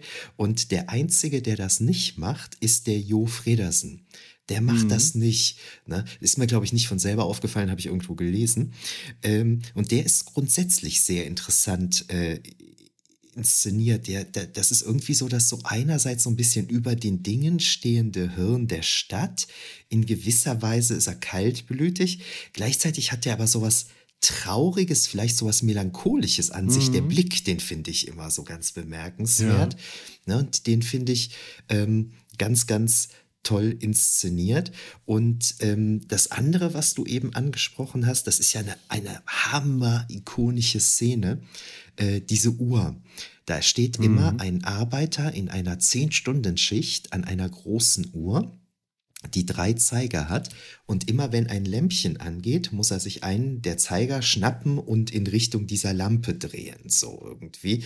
Mhm. Und äh, wird dann so, ja, ich sag mal, wird so Bestandteil des Uhrwerks und so. Und das dann natürlich auch begleitet von der richtigen Musik und so, finde ich ein unglaublich cooles, ikonisches Bild. Es ist ja sowieso, der Film hat einige Szenen und Bilder, die man sich als Poster vorstellen mhm. könnte. Ne? Ja. Auch, ich glaube, es ist Maria gegen Ende, da rettet sie sich mit so ein paar Kindern auf so eine Art Insel oder sowas, wo dann auch noch so ein mhm. Paul steht oder sowas. Das könnte man sich als Gemälde vorstellen. Alles. Du ja. merkst einfach die ganze Bildgestaltung. Also äh, allein vom Bildaufbau, vom Schnitt, von der Blickführung, wie, wie, wie der Film es schafft, den, äh, die Aufmerksamkeit an die richtigen Stellen zu leiten. Da können sich ähm, heutige moderne Filmproduktionen echt was von abschauen. Das ist, das, diesen Film einfach anzuschauen, einmal anzuschauen, es sollte eigentlich, wie das bei uns halt auch im Studium so war, zur Grundausstattung äh, zum, äh, eines, eines Filmschaffenden, äh, einer filmschaffenden Person gehören. Das ist, das ist, du lernst in jeder Szene was, wenn du dir anschaust, wie die, wie die Bildgestaltung aufgebaut ist. Du, du siehst die richtigen Teile hervorgehoben, die unwichtigen Teile verdeckt. Es gibt eine Szene, in der steht ähm, Freda vor seinem Vater nachdem äh, Jo Fredersen Josaphat, den, den Assistenten, entlassen hat, weil der ihm äh, äh, nicht die richtigen Informationen schnell genug gegeben hat. Und Freda ist total entsetzt und sagt, Vater, was äh, weißt du, was es bedeutet, von dir so entlassen zu werden? Der muss jetzt runter in die Tiefe. Und die, die, die, Bildaufteilung ist so, dass du vorne groß im Bild, vorne rechts, siehst du nur den Rücken von Jo Fredersen, vom Vater. Rücken und Kopf von hinten. Und links davon, weiter hinten im Hintergrund, steht ähm, Freda, sein Sohn. Äh, jo Fredersen hat einen grauen Anzug an, der Hintergrund ist ähm, etwas dunkler und Freda hat, die, hat zu der Zeit äh, trägt er weiß. Wenn der seine eigenen Sachen trägt, der, der tauscht später nochmal die äh, Kleidung mit einem Arbeiter, der an dieser Uhr, den er da ablöst, aber zu dem Zeit trägt Freda weiß. Das heißt, er hebt sich von diesem dunklen Hintergrund ab. Allein die Gestik, wenn Freda mit ausgestrecktem Arm zur Seite zeigt, in Richtung dem äh, äh, Josaphat, der gerade den Raum verlassen hat, Vater und er ihn anklagt, er seinen Vater anklagt und äh, Freda wird dabei äh, zum, zu einem Teil vom, äh, von seinem Vater im Bild verdeckt. Du siehst genau den Anschnitt, gerade so viel, dass der Arm nicht komplett verdeckt wird, die ausgestreckte Hand nicht komplett verdeckt wird, aber du siehst genau, wie, wie wohin er zeigt. Und, und, und diese Pose, diese Geste ist durch den ausgestreckten Arm, durch diesen weißen ausgestreckten Arm vor dem dunklen Hintergrund und angeschnitten durch den grauen, auch recht dunklen Körper unglaublich stark und äh, unglaublich kraftvoll. Ähm, und später ringt Freda die Hände, nachdem der Vater mit den Schultern zuckt auf diese Anschuldigungen hin zuckt Jo Fredersen einfach nur mit den Schultern. Und das ist kein schnelles, kurzes Zucken, sondern damit man es deutlich sieht, ein langsames Zucken, das aber genau diese Gleichgültigkeit perfekt zum Ausdruck bringt und dann geht Freda ein paar Schritte zurück und ringt seine Hände. Der Bildaufbau, die ganze Bildgestaltung in dieser Szene ist so perfekt. Du siehst, obwohl Jo Fredersen den äh, einen ganzen Teil dieses Bildes verdeckt, siehst du alles, was du von Freda sehen musst. Du, du kriegst die Aufmerksamkeit auf ihn geleitet, aber du siehst das Gesicht von Jo Fredersen nicht. Erst in dem Moment, wo Freda nach rechts aus dem Bild aus, hinaus rennt, um äh, Josaphat einzuholen, dreht Jo Freda den Kopf zur Seite und du siehst dann zum ersten Mal sein Gesicht und diesen ähm, melancholisch teilnahmslosen, kühlen Blick, den er immer hat. Das ist so fantastisch, das ist so gut. Wahnsinn. Und der, der ganze Film ist voll mit solchen Szenen. Wahnsinn. Du, du weißt immer, wo du hinschauen musst, weil der, der, der, der Film es ist nie irgendwo Chaos im, äh, äh, im Bild. Selbst wenn Chaos im Bild ist, weißt du, wo du hinschauen musst, weil das so inszeniert ist, dass die wichtigen Teile so hervorgehoben sind, dass du gar nicht, gar nicht, gar nicht anderswo hinschauen kannst. Das ist filmisch einfach absolut, das, das, ist, das ist Perfektion, nichts anderes. Ähm, ich habe es leider vergessen zu überprüfen, aber diese Szene hat mich unglaublich an ähm, Indiana Jones 3 erinnert, wenn der junge Indiana Jones, dem gerade das Kreuz geklaut worden ist, ne, das Kreuz gehört in ein Museum, bei seinem Vater ins Arbeitszimmer reinläuft, um ihm ganz aufgebracht zu erzählen, was passiert ist. Und John Connery sitzt ja auch dann so mit dem Rücken mhm. zu ihm und macht nur sowas mit einer Hand, Junior zähl bis 10 auf Altgriechisch oder so irgendwie. Das hat mich auch so ein bisschen daran erinnert. Das muss ich mir nochmal parallel angucken, ob ich ja. mir das nur eingebildet habe oder ob das wirklich so, ob das Absicht von Spielberg ist, weil Spielberg hat den Film natürlich auch natürlich. gesehen. Ne? Brauchen wir uns ja nicht drüber zu unterhalten. Mhm. Ähm, George Lucas hat ihn offensichtlich gesehen. Er gibt ja offen zu, dass C3PO ist ja Maria. Ne? Ja. Das ist ja, das ist ja ganz klar. Ja, aber eine unglaubliche Szene. Mhm. Und das hast du gerade auch sehr schön wiedergegeben, ne? wie, wie, wie krass das eigentlich ist. Ne? Und genau, da gibt es einige Szenen, ne? die, viele, die ja. absoluter Wahnsinn sind. Das ist jetzt wirklich nur eine, die mir jetzt gerade im Gedächtnis geblieben sind. Eigentlich könnte, könnte man, man könnte fast jede Szene äh, einzeln beschreiben. Äh, es fällt natürlich erstmal gar nicht auf. Man sieht das und merkt es nicht. Und erst in dem Moment, wo man wirklich hinschaut und das Ganze ein bisschen analysiert, was man sieht, merkt, kann, kann man wirklich von Szene zu Szene den ganzen Film analysieren, was ja auch wirklich viele Leute getan haben. Da gibt es ja ganze Bibliotheken fast schon mittlerweile an Begleitmaterial dazu. Wenn ich jetzt in die äh, Stadtbücherei äh, gehen würde, hätte ich wahrscheinlich auch einfach mal ein ganzes Regal Metropolis leer räumen können. Problemlos. Äh, das ist einfach ein unglaublich ergiebiger Film für äh, diese Art von Betrachtungen. Ja, ähm, ich hatte ja gerade schon mal gesagt, dass C3PO durch äh, Maschinen-Maria inspiriert worden ist. In so früheren Konzeptzeichnungen, da habe ich so ein ganz schönes Buch von, ist C3PO auch noch eine Frau tatsächlich. So, da sieht man das natürlich noch ein bisschen ähnlicher. Also eine Frau ist weiblich dargestellt. Mhm. So. Und in dem Kontext fand ich dann auch total äh, spannend, dass der Wissenschaftler C.A. Rothwang der hat ja eine Roboterhand, ja. Die dadurch gekennzeichnet ist, dass er einen schwarzen Handschuh trägt. Ja. So, ne? Da habe ich auch gedacht, ah, krass. so, wird, natürlich auch, kommt einem auch bekannt vor. Ne? Nee, aber eine ganz tolle Bildsprache eben auch einfach. Ne? Wie hätte der damals denn auch eine Roboterhand darstellen sollen? Ne? Die haben dem einfach diesen schwarzen Handschuh angezogen, aber, das ist, aber man kauft es. Ne? Man der Handschuh es. hat auch, durch dass er glänzt und so ein bisschen äh, unterteilt ist, hat er auch was, was Metallisches. Also man ja. äh, könnte den durchaus aus Metallhand auch äh, sehen. Und was du äh, äh, über, über äh, Jo Fredersen gesagt hast, dieser Blick, dieser äh, alles, Jo Fredersen und Rotwang, die äh, sind unglaublich gute Gegenparts. Jo Fredersen wirkt gerade, der wirkt reserviert. Reservierte Gestik, reservierte Körperhaltung, ganz wenig Mimik. Seine Augenbrauen sind wie zwei gerade dunkle Balken die über sehr kalt dreinblickenden äh, dunklen Augen sind, während, die, äh, während Rotwang Allein der Name Rotwange ist rotwängig. Also der wirkt, obwohl er ähm, ein bleiches Gesicht mit dunklen, schwarz unterlaufenden Augen hat, aber er ist feist. Der ist massig. Der, der wirkt eigentlich viel lebendiger als Jo Fredersen. Die wirren weißen Haare, der irre Blick, dieses ständige irre Lachen, die Gestik, die Mimik, wie er mit seinen Händen ringt, seine Hand hochhält und sagt, diese Hand, das ist nur ein kleiner Preis, diese Hand gezahlt, den ich gezahlt habe habe mit dem Verlust dieser Hand für, das, für, die, für die Wiederbelebung der Hehl und in einer Tour am Gestikulieren, am Fuchteln ist. Irgendwann hält er Jo Fredersen seine Hand, seine Klaue vor die Hand und zittert die Hand zittert, du siehst es gerade schön im Bild, das könnt ihr Zuschauer leider da draußen nicht sehen. Die Hand zittert äh, rechts ins Bild hinein. Auf der linken, äh, auf der linken Stelle im Bild steht Jo Fredersen vollkommen unbeweglich, vollkommen starr da und verzieht keine Miene. Aber der größte Kontrast zwischen den beiden sind tatsächlich die Augen.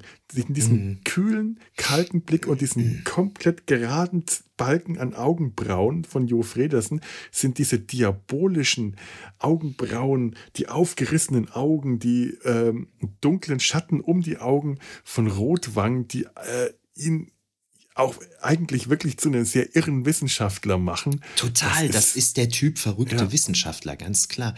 Der hat ja auch, du hast ja eben schon, das ist so eine Frisur wie, wie, wie, wie Beethoven irgendwie. Mhm. Ne, Doc Brown von, äh, von Back to the Future ist eine, ist eine lustige Version davon. Ja, ja, ja. Der ist die wahnsinnige Version irgendwie. Ne? Und äh, du hast den Film ja jetzt auch kürzlich nochmal geguckt. Ähm, habe ich das richtig im Kopf, dass der einen kleinwüchsigen Diener hat?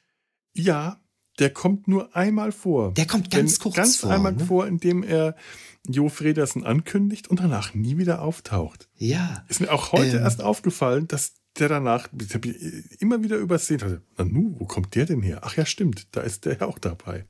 Mich ja. hat das aus irgendeinem Grund an den Ring der Nibelungen erinnert. Ich äh, musste mir da irgendwann mal Gedanken dran machen, drüber machen, warum mich das daran erinnert hat. Ich kann es nicht sagen. Das war so ein spontaner Gedanke. Irgendwie. Die, die Zwerge, Albert? Ja, ja, da irgendwie diese, aus diese, irgendwie so einem Grund, glaube ich. Aber ich muss mir, da muss ich mir noch mal in Ruhe Gedanken drüber machen. Ich sage es jetzt hier mal, vielleicht hat irgendeine Hörerin oder ein Hörer da was mehr Ahnung von als mhm. ich und kann mir da helfen. Aber aus irgendeinem Grund hat mich das daran erinnert. Interessant, ja. Ich, ich dachte eher an Igor, den äh, klassischen ähm, Klischeegehilfen von ähm, Graf Dacula.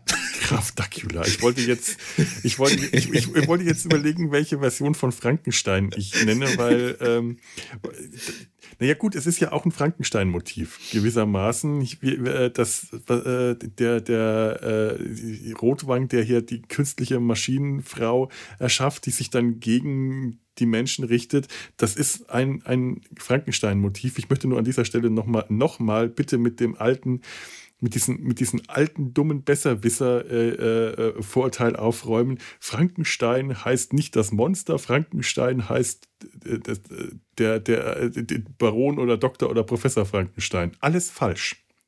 Das Monster heißt Frankenstein und sein Erschaffer war weder Doktor noch Professor noch Baron. Viktor Frankenstein war Student. Und das Monster heißt deswegen Frankenstein, weil es keinen anderen Namen hat. Es ist aber der Sohn von Viktor Frankenstein und deswegen heißt das Monster Frankenstein. Und hört mir bitte auf mit das Monster heißt nicht Frankenstein. Doch, tut es. Punkt. Da habe ich, da hab ich kürzlich mal was sehr Schönes drüber gelesen und äh, da ging es irgendwie drum, ähm, ich sag jetzt mal, äh, gebildete Menschen wissen, das Monster von Frankenstein heißt nicht Frankenstein und dann wirklich gebildete Menschen wissen, das Monster heißt Frankenstein. Also jetzt nicht, weil es der Sohn von Frankenstein ist, sondern weil der Mensch Frankenstein ja das wahre Monster eigentlich Ja, das ist, außerdem, ne? ja, das ist auch wieder wahr. Ne, das hat ganz viele Ebenen. Sehr viele Ebenen, ja. Und außerdem ist es natürlich sehr unhöflich, zu dem ähm, Frankenstein, dem Monster, Monster zu sagen, denn Frankensteins Monster das ist ja nun auch, ich heiße ja auch nicht Herzogsmonster, nur weil mein Vater Herzog heißt. Das wäre ja, würde ich mir ja auch verbieten, ganz ehrlich. Ja. ähm, wo wir eben von den, von den spannenden Charakteren, Jo Fredersen, C.A. Rothwang gesprochen haben mhm. und so weiter. Für mich der krasseste, der krasseste Typ ist der Schmale, so heißt der. Oh ja. Das ist so, so ein Aufpasser, Privatdetektiv irgendwie so äh, von Fritz Rasp gespielt. Das mhm. ist ein Hammertyp. Dieser Gesichtsausdruck und dieser Hut, der hat so einen Hut, als käme er von der spanischen Inquisition oder ja. sowas. Musst du, äh, äh, ich musste an den Joker denken.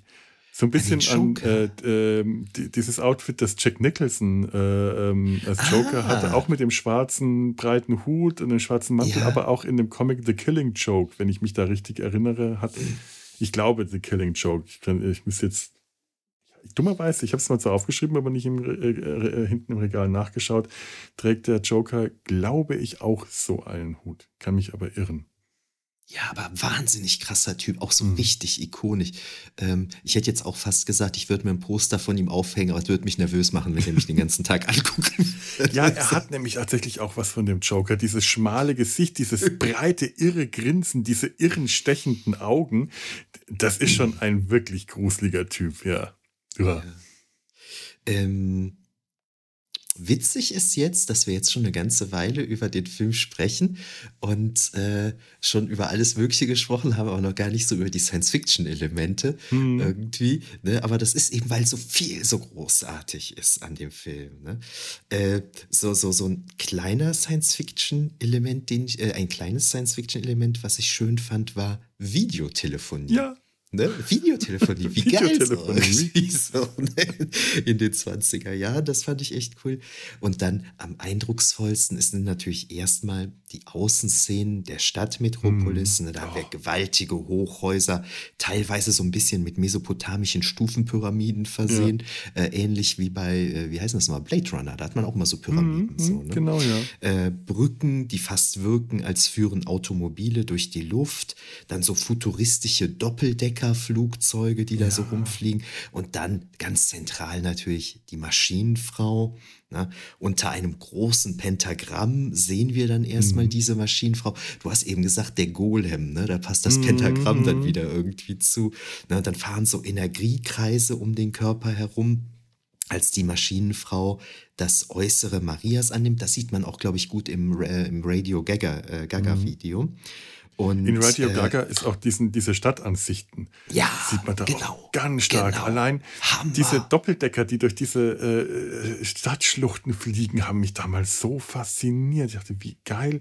Das ist die Science-Fiction-Vorstellung von 1927, wie man in der Zukunft sich ja. in so einer Stadt bewegt mit Doppeldeckern und ja. äh, auf mehreren Ebenen Autos. Allein diese paar Sekunden, die man da äh, für diese Szene sind, das sind große Modelle und diese Autoschlangen, die sich auf den Straßen entlang schieben, das sind kleine, kleine, kleine Autochen, die alle per Stop Motion weiter bewegt wurde. Für diese zehn Sekunden, die man diese Stadt sieht mit den kleinen Autos, wurde acht Tage lang gedreht. Boah. Hm. Wahnsinn, Wahnsinn. Aber das ist wirklich äh, richtig, richtig gut gemacht. Ne? Das ist wirklich eindrucksvoll. Das ist, äh, Retrofuturismus nennt man das, glaube ich, heute. Ne? So, sagen, so, wie ja. sich Leute damals so die Zukunft vorgestellt haben. Ne? Absoluter Hammer. Richtig, richtig eindrucksvoll. Ne? Richtig, richtig Und gut. Und äh, auch die Umwandlung von Maria, äh, von der Maschinen-Maria zur Mensch, die Maschinen-Maria kriegt das menschliche Aussehen von, von Maria verpasst. Und das ist so eine richtige Science-Fiction-Sequenz. Also so richtig das, das, das Labor des wahnsinnigen Wissenschaftlers mit äh, das, das super retrofuturistische äh, äh, Labor mit ja. Blitzen und Energien, die da an äh, Drähten entlang wandern und äh, Kolben und Maschinen und riesigen Hebeln. Das sieht unglaublich gut aus. Das, das sieht so richtig, das kann man heute eigentlich immer noch äh, als Science Fiction anschauen. Das sieht einfach toll aus. Ja. Und da hat die Giorgio Moroder-Version ein ganz interessantes kleines Detail, weil die eingefärbt ist und auch so ein paar kleine Effekte noch dazu äh, bekommen hat. Und generell auch äh, tatsächlich ziemlich mal, mal ziemlich gute Musik hat. Also da ist dann die Musik äh, äh, von Giorgio Moroder äh, tatsächlich mal überlegen, weil das ist dann im Gegensatz zum Original, das, das äh, eher ruhige, äh, orchestrale, aber, aber eher ruhige, fast schon besinnliche Musik hat, ist die äh, Musik, die Giorgio Moroder hier äh, eingesetzt hat, sehr dramatisch und tatsächlich äh, passt zu dem ganzen Science-Fiction-Setting für mich dann wiederum auch wieder hervorragend gut. Und da baut sich so eine unglaublich dramatische Stimm äh, Stimmung auf und die entlädt sich dann in so einem heftigen Crescendo, vielleicht heißt das Crescendo. Ähm, und ich spiele da jetzt mal, wenn, wenn Maria dann äh, erwacht, die Masch Maschinen Maria, und ich spiele jetzt mal ein Stück von, äh, ein, ein, ein, ein Stück aus dem äh, Stück She is Alive von Giorgio Moroder vor, wahrscheinlich eine Anspielung auf die ähm, Frankenstein-Filme.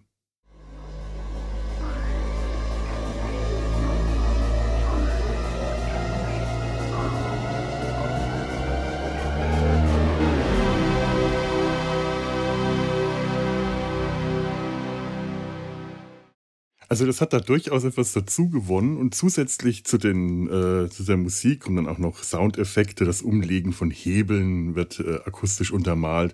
Und dazu kommen dann auch noch alle möglichen Kolorations- und Lichteffekte, gar nicht so wahnsinnig aufwendig, aber auch häufig sind es so kleine ähm, Details. Unter anderem äh, äh ist da, äh, be bekommt die äh, Maschinen Maria in dieser Version kleine leuchtend blaue, maschinenleuchtend blaue Pupillen verpasst.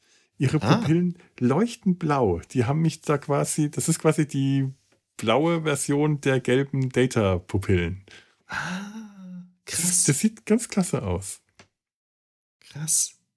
Das ist auch so, so, so, so ein Britzeln in den, in den Pupillen. Auch nur für diese paar Szenen. Später ist das dann nicht mehr im, im Bild, weil das wahrscheinlich zu aufwendig war.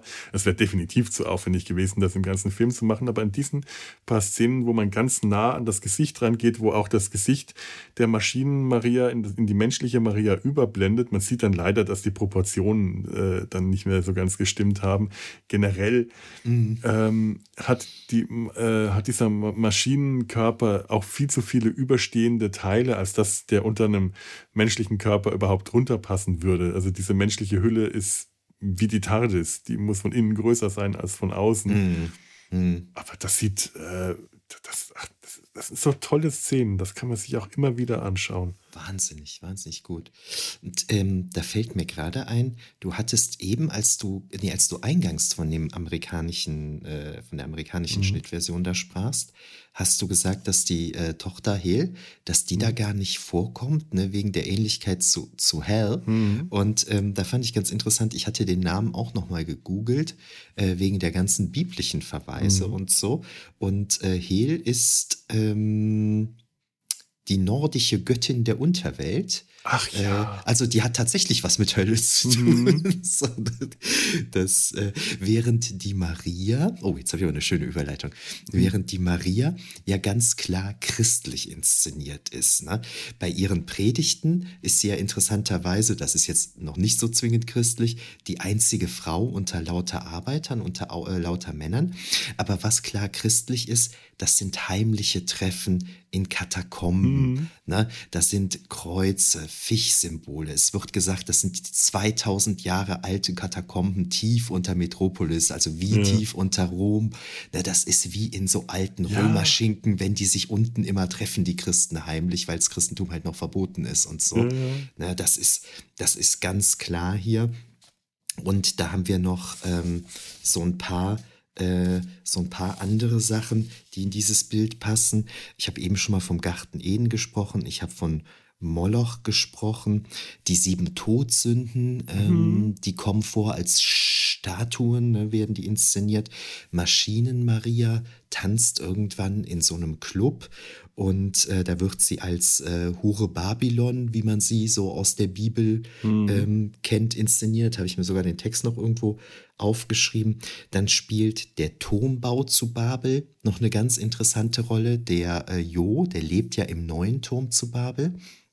Und da fand ich ganz interessant, die eigentliche Story vom Turm zu Babel ist ja irgendwie, die Menschen werden irgendwie so ein bisschen größenwahnsinnig, sage ich mal so aus, aus göttlicher Sicht, und wollen eben diesen Turm bauen, mit dem sie ins Himmelreich da vordringen können. Mhm. Und deshalb zerstört Gott, glaube ich, den Turm und bestraft die Menschen dann damit, dass sie alle unterschiedliche Sprachen sprechen und halt nicht mehr einander verstehen. Ähm, das ist jetzt äh, aus meiner Kinderbibel. Das ist jetzt 30, 35 Jahre altes Wissen, falls ich da jetzt etwas ungenau gesagt habe. Aber hier finde ich das ganz spannend. Ähm, hier haben wir Gelehrte, die irgendwann in der Vergangenheit den Turmbau zu Babel ersonnen haben, die können ihn aber nicht bauen, weil es halt Intellektuelle sind. Mhm. Ne? Die können sich den ausdenken, die können den aber nicht bauen. Deshalb werben die Arbeiter an, ich glaube sogar aus anderen Ländern, um ihn zu bauen die können körperlich diesen Turm bauen, die verstehen aber nicht die Idee dahinter. Ne? Und mhm. dann wird das super schön gesagt, die gleiche Sprache sprechend verstanden die Menschen sich nicht. Und dann kommt es zu einem Aufstand. Ja. Und das ist so toll, wenn man sich die eigentliche Story aus der Bibel nimmt, dass das mit den unterschiedlichen Sprachen so eine Strafe Gottes dafür ist, dass die Menschheit nicht an, äh, nicht nochmal an einem Strang zieht, um, um sich da selbst zu, zu den Göttern emporzuheben oder so. Das finde ich ganz, ganz toll. Die sprechen die gleiche Sprache, aber die verstehen einander nicht. Und das ist ja genau dann diese Rolle, die jetzt dem Freda zukommen soll als Vermittler zwischen diesen Instanzen. Ne? Fand ich hm. sehr schön, hatte ich großen Spaß dran. Ja, die ganze Sache mit dem Mittler. Ja, die, die, die ganzen christlichen, die Bibelanspielungen, die, die Sache mit dem Vermittler, mit dem Mittler, jedes Mal, wenn das aufkommt, das, dann wird das Ganze auch immer gleich so unglaublich schwülstig und schmalzig, so ein, so, so ein, ein, ein, ein, ein verzücktes, äh, verzückter Pathos. Das ist aus heutiger Sicht also, äh, tatsächlich schon, schon wirklich sehr, fast regelrecht unangenehm äh, zu sehen. Äh, da hat sich dann also auch die, die Bildsprache und die ganze Dramatik. Das hat sich ja einfach sehr, sehr, wahrscheinlich sehr gewandelt. Das ist, das ist heute wirklich, äh, hm, äh, das gehört zu den schwierigeren Stellen. Äh, also allein schon, wenn die Dialoge zwischen den beiden, wenn, Marie, wenn Maria ihn dann äh, ihn erkennt, also ihn erkennt als den, den Mittler, der ihr gesandt wurde und sie ihn anspricht. Mittler, du, du bist gekommen, mhm. ja, mhm. du hast mich gerufen, ich bin gekommen. Schrecklich. Er, Sie, sie, sie, sie, treffen sich da unten in dieser Katakombe zur geheimlichen Versammlung. Und ich weiß noch, das war die Stelle, als ich den Film äh, äh, im Sommer mit meinen Eltern angeschaut habe, wo der erste Misston unter der Zuschauerschaft aufgetaucht ist. Wir sehen dieses Bild von Maria, die vor diesen drei Kreuzen steht und wirklich wie eine Marienstatue ausgeleuchtet ist. Und es sieht äh, beeindruckend schön aus. Und meine Mutter meint nur, boah, wie polnischer Kirchenkitsch. Ich dachte, oh ja, stimmt, das sieht super kitschig aus. Das ist wirklich polnischer katholischer Kirchenkitsch. Enorm. Entschuldigung an alle äh, zufällig zuhörenden polnischen KatholInnen. Und später, wenn die Maschinen-Maria die sich von der äh, originalen Maria wirklich nur dadurch unterscheidet, dass sie sich eckig und schräg bewegt, die Körperhaltung immer asymmetrisch ist, das eine Auge geht immer so halb zu. Das soll, weiß nicht, ob es Zwinkern sein soll oder ob es irgendwie ein bisschen wie ein Schlaganfall wirkt. Ich weiß nicht. Wenn die dann später die äh, Arbeiter in den Katakomben aufrührt, dann steht die auch an der, in der gleichen Kulisse vor diesen gleichen kreuzen, aber nicht wie Maria, die ursprüngliche Maria, die da gerade Marien-Madonnenhaft dasteht, sondern eben schräg, diese ganze Symmetrie aufbrechend. Ich hatte mir aus irgendeinem Grund Spinne notiert, was eigentlich nicht stimmt, aber ich diese, diese schrägen, eckigen Bewegungen, vielleicht musste ich an die Mutter aus Coraline denken, die sich, glaube ich, ich weiß nicht, ob du den, den Stop-Motion-Film kennst mit den Knopfaugen, die sich auch irgendwann. Also kennen schon, aber nicht gesehen, ja. Ich glaube, die sich auch irgendwann in so eine Art Spinnenwesen verwandelt. Eine ganz vage Erinnerung. Äh, und jetzt weiß ich nicht, wo ich hin wollte. Auf jeden ja, Fall bricht diese, Ma diese Maschinen-Maria dann diese Symmetrie auf und widerspricht quasi diesen, ähm, dies, diesem schönen, geraden, heiligen äh, Marienbild, das wir vorher hatten.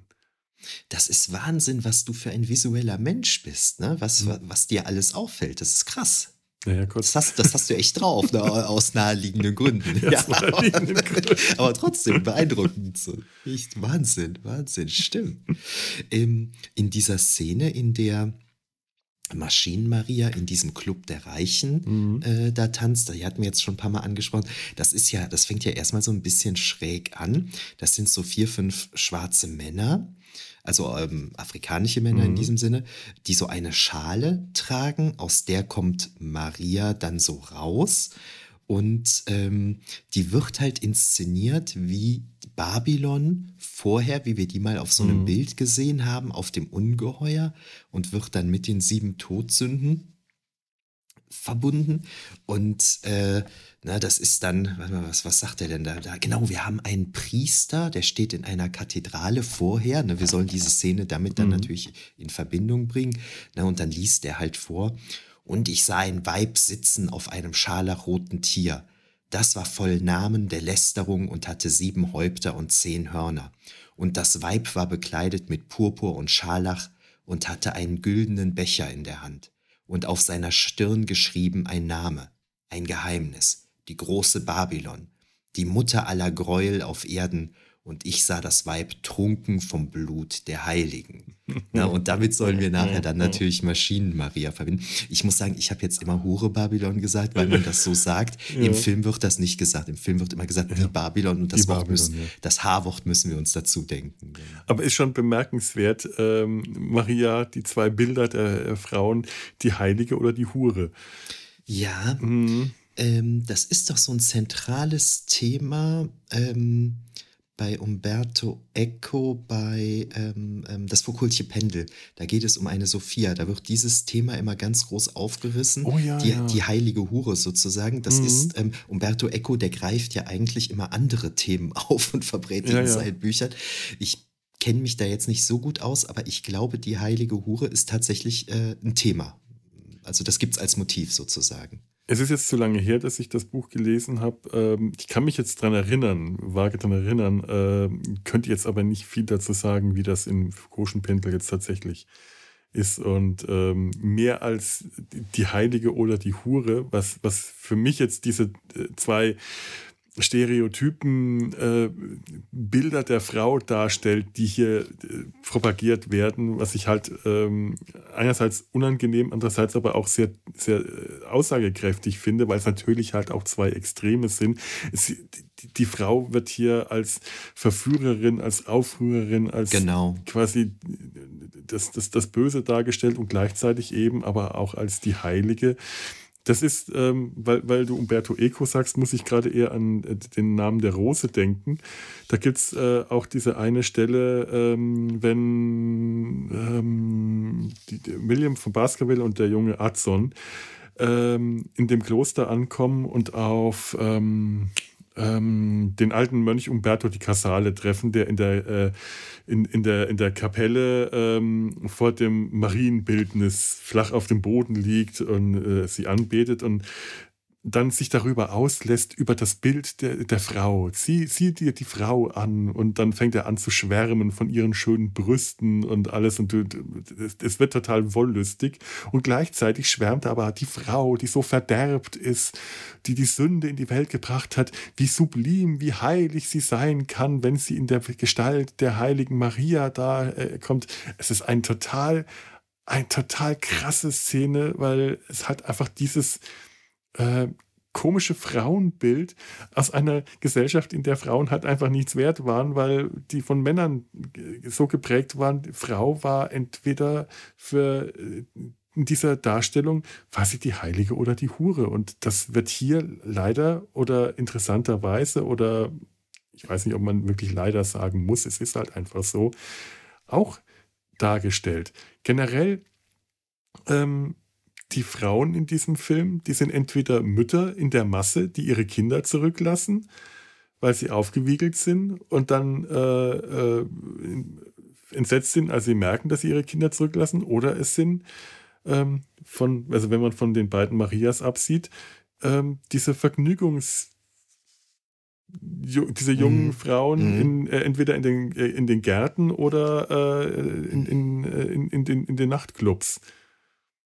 Also Frauen in ähm, richtigen Positionen, in besseren, in, in, Positionen, die etwas mehr für die Handlung beitragen. Also die, die, die, die fehlen hier wie üblich. Es ist. Mhm. Mhm. Da hat auch Thea von Habun nicht mehr ja, getragen. Es ist natürlich auch die Szene, von der ich eben sprach, mhm. in der die, die, die vier, fünf ähm, ähm, ähm, afrikanischstämmigen äh, äh, Männer die mhm. Frau da so reintragen. Das ist aus heutiger Sicht natürlich auch eine unglaublich schräge mhm. Szene, so irgendwie. Ne? Da, da sieht man dann halt bei aller bei allem Weitblick, Videotelefonie und was weiß ich, ist der Film dann natürlich doch ein, ein Kind seiner Zeit. Ja, generell. Es sind immer diese, diese äh, äh, es ist immer schwierig, sowas zu beurteilen, weil man muss es aus dem, äh, äh, aus dem Kontext der Zeit beurteilen.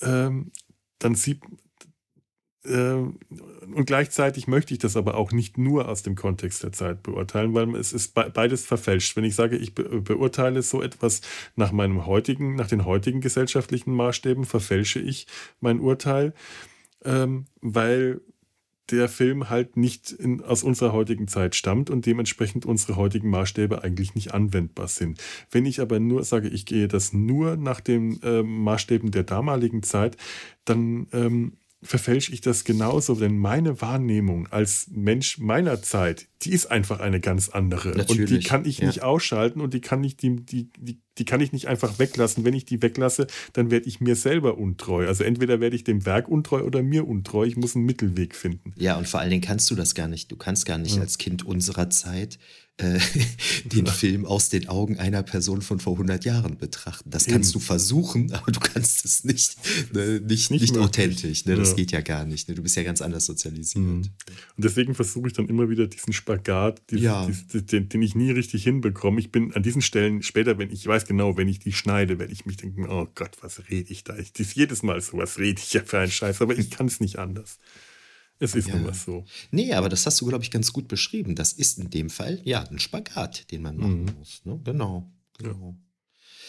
Ja. Ähm, ganz interessant finde ich noch, dass es einen Arbeiterführer gibt, von dem haben wir noch gar nicht gesprochen. Mhm. Das ist der, der, der später dann dem Jo Fredersen dann die Hand reicht.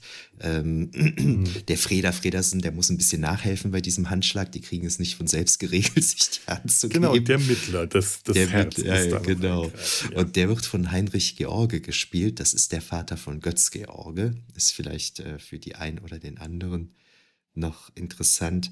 Und wo ich mir so ein bisschen Gedanken drüber machte, als ich den Film geschaut habe, ähm, der heißt ja eben Metropolis. Und es ist ja ganz interessant, Metropolis ist ja eigentlich vom Wort her die Mutterstadt. Ne? Also im antiken mhm. Griechenland gab es eine Polis und wenn die Siedler woanders hingeschickt hat, ist halt die Stadt, wo die herkamen, ist die Mutterstadt, die Metropolis. Während man das ja dann später so als Großstadt versteht, ne? als besonders große Stadt, New York mhm. oder so. Ne? Äh, und der Moloch, der vorkommt, da ist das ja eigentlich auch. Ne? Moloch hat ja heute auch nicht nur diese Bedeutung, als Gott oder, oder, oder Kinderopfer oder Ritual, sondern wir benutzen Moloch ja auch irgendwie so, wenn wir so auch so von so schlechten Zuständen in der Großstadt mhm. reden oder so, ne, benutzt man das auch schon mal, so was für ein Moloch so irgendwie. Das ist äh, auch ganz interessant, dass, dass, dass man das offensichtlich schon seit 100 Jahren ähm, auch so tut. Ja. Ja, an manchen Stellen ist der Film erschreckend modern. Ja, ja. Oder zeitlos. Da hat sich manchmal auch nicht viel geändert. Es ist auch ähm, zeitlos ist auch so dieses äh, Eigen, dieser Drang, einen, Sündenbock zu finden. Mhm. Das ähm, passt heute auch hervorragend in unsere Zeit. Klar, letzten ja. Endes ist der Sündenbock, ähm, den, den sie dann am Ende suchen, nachdem äh, ähm, ähm, wie heißt der, der, der Arbeiterführer? Groth? Groth? Groth? Oh, weiß ich gerade nicht. Ähm, nachdem die Arbeiter die Herzmaschine gestürmt und zerstört haben, wovon sie Groth abhalten wollte, weil er weiß, was passiert. Wenn die Maschine zerstört wird, dann wird die untere Stadt geflutet und äh, zerstört. Äh, aber Jo Fredersen gibt ihm den Befehl, Türen öffnen, reinlassen die Leute und die zerstören dann die Maschine und äh, dann tanzen die um diese zerstörte Maschine herum, wie so ein, so ein Ringelfeitstanz. Und dann ruft, äh, weg, ruft er sie, pfeift auf den Händen, bis sie ihm zuhören und sagt, ruft, wo sind eure Kinder? Und in dem Moment wird dieser Menschenmasse, dieser, dieser, dieser, dieser, diesem Mob klar, was sie getan haben. Sie haben ihre Kinder zurückgelassen und ihnen ist klar, die untere Stadt ist gerade abgesoffen und ihre Kinder sind alle tot. Und in dem Moment suchen sie nach einer Schuldigen. Natürlich ist die Schuldige die Maschinen-Maria, weil die tatsächlich genau das wohl auch beabsichtigt hat. Aber es ist auch so klar, sie haben ihre Kinder im Stich gelassen, aber suchen einen Sündenbock, dem sie das in die Schuhe schieben können. Und das ist dann Maria. Und dass sie am Schluss, Entschuldigung, ein Schluck, dass sie am Schluss dann tatsächlich die richtige Maria erwischen, die, äh, die also die, die, die, die Maschinen-Maria, ist eigentlich nur ein Zufall. Moment, das ist ein, Zufall, ja, ja, genau, genau. Weil sie, zuerst die echte Maria jagen und dann aber mit einer Gruppe von Partygästen, die die Maschinen-Maria gerade aus dem Club herausführt, ähm, zusammenstoßen, während die echte Maria entkommen kann. Es kommt dann noch zu einem Showdown auf der Kathedrale. Man darf da an Batman und mhm. den Kampf, den Rooftop-Fight äh, mit dem Joker denken. Auch, mhm. auch hierher, auch aus diesem Film genommen, inspiriert. Aber diese Menschenmenge findet dann die Hexe und verbrennt sie auf dem Scheiterhaufen. Also mhm. es ist einfach eindeutig ein, ein Sündenbockopfer. Mhm, auf jeden Fall. Mhm. Und da ähm, finde ich interessant, da möchte ich jetzt nochmal auf äh, League of Extraordinary Gentlemen zurückkommen, auf Alan Moore. Ich zeige dir nochmal das Bild, der äh, in dem Comic die Maria, die, äh, die Maschinenmenschfrau, die dort verbrennt und sich ihre, ihre verbrennende Haut, das verbrennende Fleisch von Metallkörper reißt. Im Comic wird sie anschließend dann auch nur noch ähm, als äh, Metallfrau auftreten und sagt, diese menschliche Hülle hat ihre Propagandafunktion eingebüßt. Das ist im, im, im Comic, wie gesagt. Alan Moore greift ja in seinen Comics gerne Figuren auf, die bei denen die, die Rechte äh, abgelaufen sind oder die aus, äh, die, die aus anderen Publikationen stammen, meistens so aus der Popkultur. Ähm, wenn die Rechte nicht abgelaufen sind, dann werden sie zwar gezeigt, aber namentlich genannt. In den späteren äh, Comics kommt zum Beispiel James Bond vor, weil aber die Rechte noch nicht äh, frei verfügbar sind, kriegt er einfach keinen Namen. Er wird mhm. Jimmy genannt die ganze Zeit. Du weißt aber, wer gemeint ist. Und ähm, häufig nimmt er Figuren, die schon, also bei League of Extraordinary Gentlemen ist es ja so, er greift Figuren auf, die eigentlich tot sind, die in ihrer eigenen Fiktion gestorben sind, wie Dr. Jekyll und Mr. Hyde, der äh, Dr. Jekyll, der Selbstmord begangen hat, oder Alan Quatermain, der als tot gilt, oder Kapitän Nemo, der als tot gilt, oder eben auch hier ähm, die Maschinenfrau, die hier im Film verbrannt wird auf dem Scheiterhaufen und dann leblos da an diesem äh, Scheiterhaufen steht und tot ist oder tot wirkt. In dem Comic wird es so dargestellt, dass ihr die Flammen gar nichts anhaben können, dass die Flammen nur ihre Haut verbrennen. Ähm, es ist im Comic nicht klar, ob die Ereignisse aus Metropolis im Comic überhaupt tatsächlich stattgefunden haben. Rotwang ist tot. Ähm, haben sie stattgefunden und sie hat wieder eine menschliche Hülle bekommen oder haben sie nie stattgefunden, schwer zu sagen. Aber ich finde diese Interpretation eigentlich sehr interessant, dass die Maschinenfrau dieses Feuer auf dem Scheiterhaufen tatsächlich überlebt hat, eine neue Hülle bekommen hat, um dann hier ähm, Jahre später gegen die Tochter von Kapitän Nemo zu kämpfen und letzten Endes dann von den ähm, hypnotisierten Nazi-Soldaten des Professor Caligari äh, in einem äh, falsch verstandenen Feuerbefehl zerschreddert wird.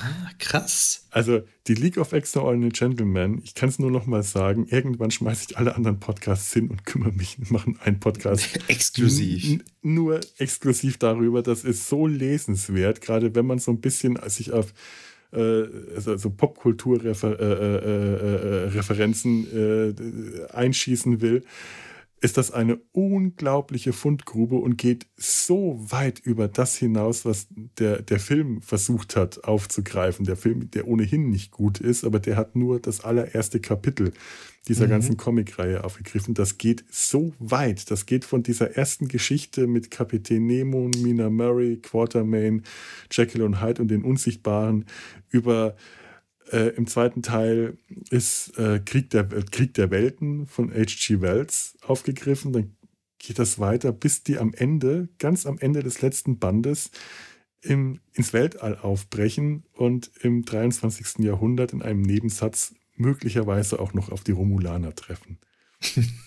das zieht sich durch alle äh, Jahrzehnte durch, ist eine unglaublich große, komplexe, tolle Geschichte mit Nebenfiguren wie Gianni Nemo, der Tochter von Kapitän Nemo, die ihre eigene Storyline bekommt. Fantastisch großartig, wie, wie hier in Berlin das äh, auch aussieht wie Metropolis. Es gibt hier auch ein ganz tolles Bild. Ähm, ich weiß nicht, ob du das so erkennen kannst dass einem großen, äh, auf einer großen Splash-Page wird mhm. dieses ähm, Metropolis gezeigt in dem Comic, das eine Mischung ist aus eben dem Metropolis, wie wir es kennen, aus dem Film, mit, diesem, mit dieser Moloch-Maschine und äh, ja, futuristischen äh, Steampunk äh, an, an, an, Anstrichen das, das, das macht allein optisch machen diese Comics so einen unglaublichen Spaß, weil ähm, Kevin O'Neill, der Zeichner, auch so unglaublich detaillierte, tolle Bilder schaffen kann, die man sich auch einfach verlieren und verlieben kann. Also es ist zwar ein, ähm, ich, ich hatte äh, äh, neulich, als wir im Sumpf über den, den über Asterix erobert Rom gesprochen haben, hatte ich ähm, auch so gemeint, ich habe mir die neuen Asterix alle nicht mehr gekauft. Ähm, Steffen hat gemeint, es, es ist halt einfach, ähm, die Comicliste wird immer größer und man überlegt sich, was man kauft. Und das ist bei mir halt auch der Fall. Ich äh, ich kann mir nicht mehr viele Comics kaufen, weil Comics unglaublich teuer sind. Aber wenn ich mir Comics kaufe, dann schaue ich halt auch, dass ich was richtig Gutes kaufe mhm. und nicht einfach nur den neuen Asterix, weil der gerade gehypt wird und bestenfalls halt okay ist.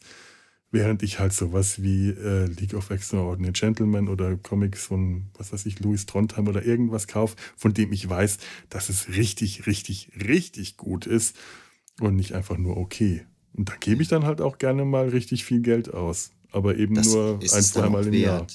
Ja. Ähm, von League of Extraordinary Gentlemen hast du mir jetzt schon häufiger erzählt. Mhm. Da habe ich also jetzt mittlerweile auch äh, tatsächlich mal Lust drauf. Das muss ich mir, muss ich mir auch mal angucken. Ähm, beim neuesten Asterix schickte mir äh, ein Kumpel gerade ein Foto.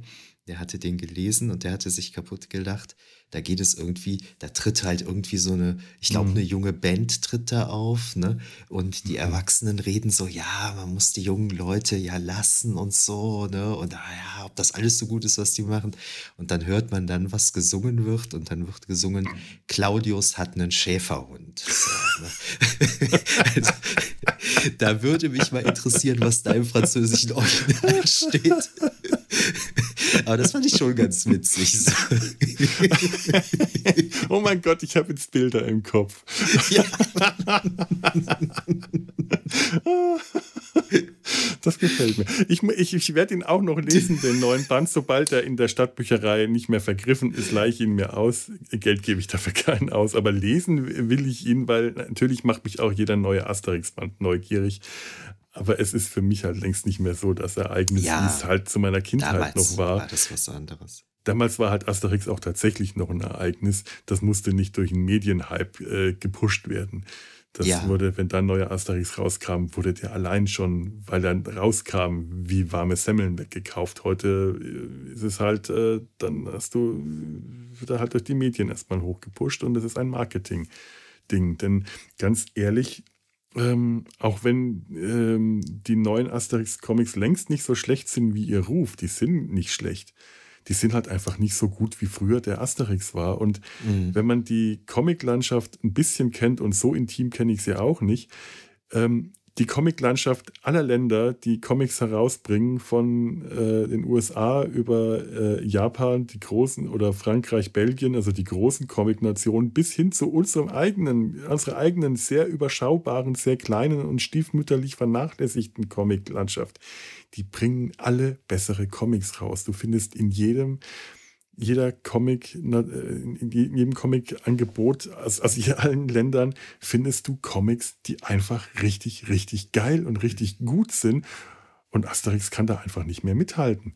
Und mhm. Asterix mhm. war mal das Ding, an dem sich alles messen musste. Das, das funktioniert heute leider nicht mehr. Und ich sage das jetzt nicht einfach so pauschal, weil oh, der neue Asterix ist schlecht. Ich kenne die Comics halt auch gut genug und ich verstehe halt auch gut genug davon, dass ich mir dieses Urteil schon zumuten darf, auch wenn ich weiß, mhm. die Geschmäcker sind verschieden und es gibt bestimmt genügend Leute, die den, die den neuen Asterix-Comics gut finden. Ich will denen das auch nicht nehmen. Auch Leute, die den Vergleich stellen können und auch genug von Comics verstehen, dass die sich nicht jetzt, äh, dass die nicht äh, die Klappe halten müssen, wenn, der, wenn, wenn hier der große Felo redet. Absolut nicht der Fall. Absolut gar nicht ich bin keine solche Koryphäe, dass ich mir jetzt da ein endgültiges Urteil zu erlauben will, dem nicht widersprochen werden darf. Gar nicht. Aber aus meiner Sicht stellt sich das halt so dar und äh, mein Gott. Wie sind wir jetzt zu Comics gekommen? Ähm, ich, ich, ich greife einen deiner Comic-Kommentare mal kurz ja. auf, und zwar, ähm, dass die Maschinenfrau dann quasi im Feuer halt nicht mhm. umkommt, sondern dann eben später dann da noch eine Rolle spielt. Das habe ich kürzlich in einem Roman von äh, Samina Jehansep ähm, ähm, gelesen. Die ist ähm, äh, Grafikdesignerin oder Illustratorin und schreibt auch Romane. Und die macht das mit ähm, ähm, Johanna von Orleans, mit Jeanne d'Arc. Äh, auch so, dass die eben quasi, während sie da so am Scheiterhaufen steht und verbrennt, eben von jemandem gerettet mhm. wird und dann eine ja gar nicht mal so unwichtige ähm, Rolle in einer ja, äh, jetzt muss ich gerade überlegen, Fantasy, Science Fiction, eher Fantasy, in einer Fantasy Science Fiction äh, Story spielt. Und das fand ich eigentlich auch, fand ich ganz cool. Hat mir mhm. auch ganz gut gefallen. Ja. Jeanne d'Arc gibt es auch als Comicfigur bei Alan Moore. Vielleicht hat Samina das gelesen. Ich werde sie mal fragen. Ich, äh, wahrscheinlich nicht. Das ist, eine, äh, das ist die Serie Top Ten. Ähm, geht um, das ist eine Superhelden-Cop-Serie. Äh, und in, der Vorläufer zu, in dem Vorläufer zu dieser Serie, die äh, spielt Jahrzehnte früher, kurz nach dem Zweiten Weltkrieg, in der äh, alle Superhelden Amerikas in einer großen ja, Stadt angesiedelt werden. Hat, hat so ein bisschen was von ähm, äh, äh, Watchmen, in dem Superhelden gewissermaßen nicht direkt verboten werden, also bei, äh, hier bei Top Ten, sondern ähm, per Gesetz alle zusammenziehen müssen, damit der Rest der Welt, beziehungsweise der Rest von Amerika von denen verschont bleibt, müssen die alle zusammenziehen. Und ähm, nach dem Krieg, wird, äh, nach dem Zweiten Weltkrieg, ziehen die alle zusammen und äh, bilden äh, eine, eine, es gibt dann wie in jeder Stadt ein, eine, ein, eine Polizei und diese Polizei, das ist eine Cop-Serie, setzt sich aus verschiedenen Superhelden zusammen und eine dieser Superheldinnen ist tatsächlich äh, Johanna von Orleans, Jeanne d'Arc. Krass. Ich weiß jetzt aber nicht mehr, ob es die Originale ist oder eine Wiedergeburt, was ja in, in, in, mhm. Comics wirklich gang und gäbe ist, dass äh, irgendjemand äh, die mystischen Kräfte von, was weiß ich, König Artus oder eben Jeanne d'Arc äh, bekommt oder so. Genau, es gibt in den Comic-Universen gibt es beide Phänomene. Es gibt mhm. das Phänomen, dass es wirklich die historische oder mythische Person mhm. ist. Und es gibt das Phänomen, dass es sowas Wiedergeborenes ist oder dass, dass man sich nur danach benennt. Ne? Genau, gibt es mehrere Phänomene. Habe ich, kürzlich, hab ich kürzlich einen Aufsatz drüber geschrieben, da fällt ah, mir das gerade ein. Dann, dann frage ich dich jetzt mal, wie das bei Thor eigentlich ursprünglich war, weil, äh, weißt du das zufällig? Weil da bin ich mir jetzt nicht sicher, ob Thor tatsächlich der ähm, mystische nordische Gott Thor ist oder also in den Comics oder ob das jemand ist, der die Kräfte ähm, übernommen hat. Weißt du also das ich, ich, nee, ich, ich weiß das nicht. Ich kenne Thor tatsächlich auch hauptsächlich ähm, ähm, sei, sei, seit den 80ern oder 90ern eben aus dem Marvel-Comic. Ich hatte, ich hatte aber immer so das Gefühl, dass das ursprünglich schon gemeint war, dass es der richtige Thor mhm. ist. Na, aber ähm, ich stecke bei Marvel da jetzt nicht tief genug drin, um das mit Sicherheit sagen zu können. Ähm, später ist es ja so, dass wir dann auch eine weibliche Tor haben, etc. Mhm. Ne? Also da wechselt das dann.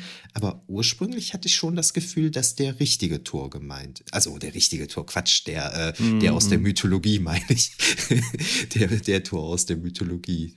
Vielleicht bringe ich auch was durcheinander, aber ich hatte mal irgendwo im Hinterkopf, ähm, dass es da vielleicht eine frühe Version von Tor gab, die später revidiert wurde, so ein Reboot, dass es ähm, jemand war, der den Hammer gefunden hat oder sonst irgendwas und auf diese Weise die Kräfte von Thor übernommen hat, äh, vorher aber irgendein ähm, normaler, normal Mensch war. Aber ähm, da möchte ich mich ja, auch gar nicht drauf ich, festlegen, weil das ist, ist, ich weiß es nicht. Ich glaube, ähm, dass es in dem Fall nicht so gemeint ist. Jetzt habe ich, das ist ja auch so eine Seuche unserer Zeit, ne, dass man oft mhm. ähm, die Filme im Kopf hat, statt, ja. statt die Bücher oder Comics. Aber jetzt mal von den Büch von den Filmen ausgehen, die sich ja sicherlich äh, so mehr oder weniger an den Comics ähm, orientieren werden, haben wir ja eben auch Loki, Odin, Heimdall mhm. und so. Also das müssen schon die Originaljungs gemeint sein. Ne? Nur eben, dass man sie zu Außerirdischen macht. Und, äh, ja, ja.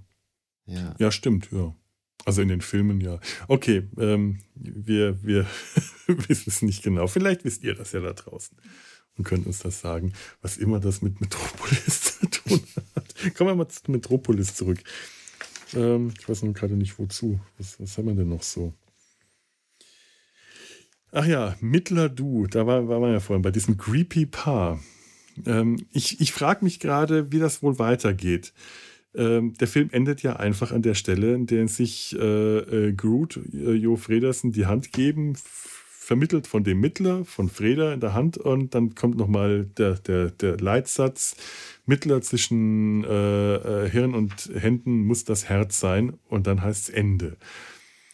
Ähm, Fritz Lang hat ähm, selber später gesagt, dass ihm das Ganze eigentlich zu naiv war diese mhm. ganze Aussage, dass ihm das, äh, diese Sache mit dem, mit dem Herz, äh, das, das, das hat im Film hat diese, diese Aussage nicht richtig funktioniert. Er hat es dann im Interview später auch nochmal revidiert, weil er dann in den USA später die Studentenunruhen äh, mitbekommen hat und dann da gemeint hat, was denen fehlt, ist tatsächlich das Herz. Äh, und dann so einen schönen Satz, da hat die Harbu vielleicht doch recht gehabt. Was ich schön finde, wenn er die Harbu sagt und damit seine Ex seine Ex-Frau meint. Aber ähm, natürlich frage ich mich dann, wie ging es jetzt weiter? Ähm, es, ist, es ist kein realistischer Film. Also realistisch äh, äh würde das alles eh nicht funktionieren. Aber ähm, was ändert sich jetzt da gesellschaftlich oder was ändert sich jetzt vielleicht einfach nur durch dieses Paar? Wie geht's weiter mit Freda und Maria? Sind die das unbeliebteste Paar auf allen Abendgesellschaften, weil diese zwei ekelhaften Creeps die ganze Zeit sich anhimmeln und sich präsentieren als die Heiligen, die die Welt gerettet haben? Ich möchte mit denen nicht befreundet sein. nein, nein, äh, nein, ernsthaft. Es ist halt wirklich eine ganz und gar ähm, äh, expressionistische, sehr vereinfachte Darstellung dieses Problems. Ähm, die, die, diese ganze Geschichte ähm, hat wenig realistische Klänge. Du, du, du, merkst, es ist halt das dargestellt, was ähm, in so einer Bildsprache zum Ausdruck gebracht werden soll. Aber äh, ich, ich habe neulich gelesen, es soll, äh, es, es, soll mal Pläne gegeben haben, aus Anfang der 2000er ein Remake davon zu drehen. Ich hätte Angst davor, sowas mhm. anzufassen, weil es mhm. äh, tatsächlich realistisch nicht funktionieren kann. Ähm, wenn der Film an der Stelle nicht geendet hätte, sondern man noch irgendwie gezeigt hätte, was sich jetzt verändert, es hätte eigentlich nur ähm, tatsächlich dann wirklich naiv verkitscht äh, gewirkt. Ich bin eigentlich froh, dass an dieser Stelle plakativ Ende steht, mhm. weil was anderes darf da nicht mehr passieren. Mhm. Finde ich. Ja, ich überlegte gerade so im, im, im Rahmen der Dinge, die man als sozialistisch wahrnehmen könnte, ähm, würde jetzt so eine klassenlose Gesellschaft kommen mhm. irgendwie, ne? so, so die Aussöhnung und äh, Maria und äh, Freda, äh, Freda heiraten und vielleicht andere dann auch und so weiter. Ne? Ja, aber ähm, würde ich dir zustimmen, das ist, glaube ich, ganz gut, dass da gar nichts zugesagt wird. Mhm. Ja, es ist halt einfach nicht der Film, der solche Fragen dann noch aufgreifen kann. Äh, ich meine, insofern hat natürlich Fritz Lang dann mit der Aussage recht, das ist für einen Film äh, vielleicht einfach zu komplex das Thema, aber ich glaube, es ist einfach nur für die Art Film, die er zu der Zeit gedreht hat, zu komplex. Mhm. Für mhm. moderne Filme wäre das keineswegs zu komplex, aber dann würde man halt keinen Film mehr drehen, der an sich so ein Kunstwerk darstellt, wie das eben Metropolis mhm. ist.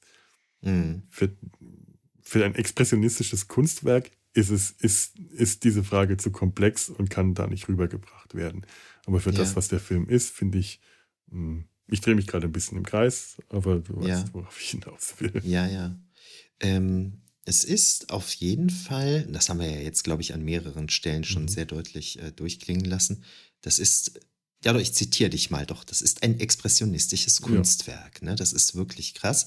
Und ähm, auch wenn er in der Fassung, die wir jetzt haben, ähm, ich glaube 148 äh, Minuten dauert, ähm, man kann sich den recht gut angucken. Mhm. So, ne? Also mir ist da nicht großartig langweilig bei geworden oder sowas. Und ähm, doch, das ist ein richtig toller Film.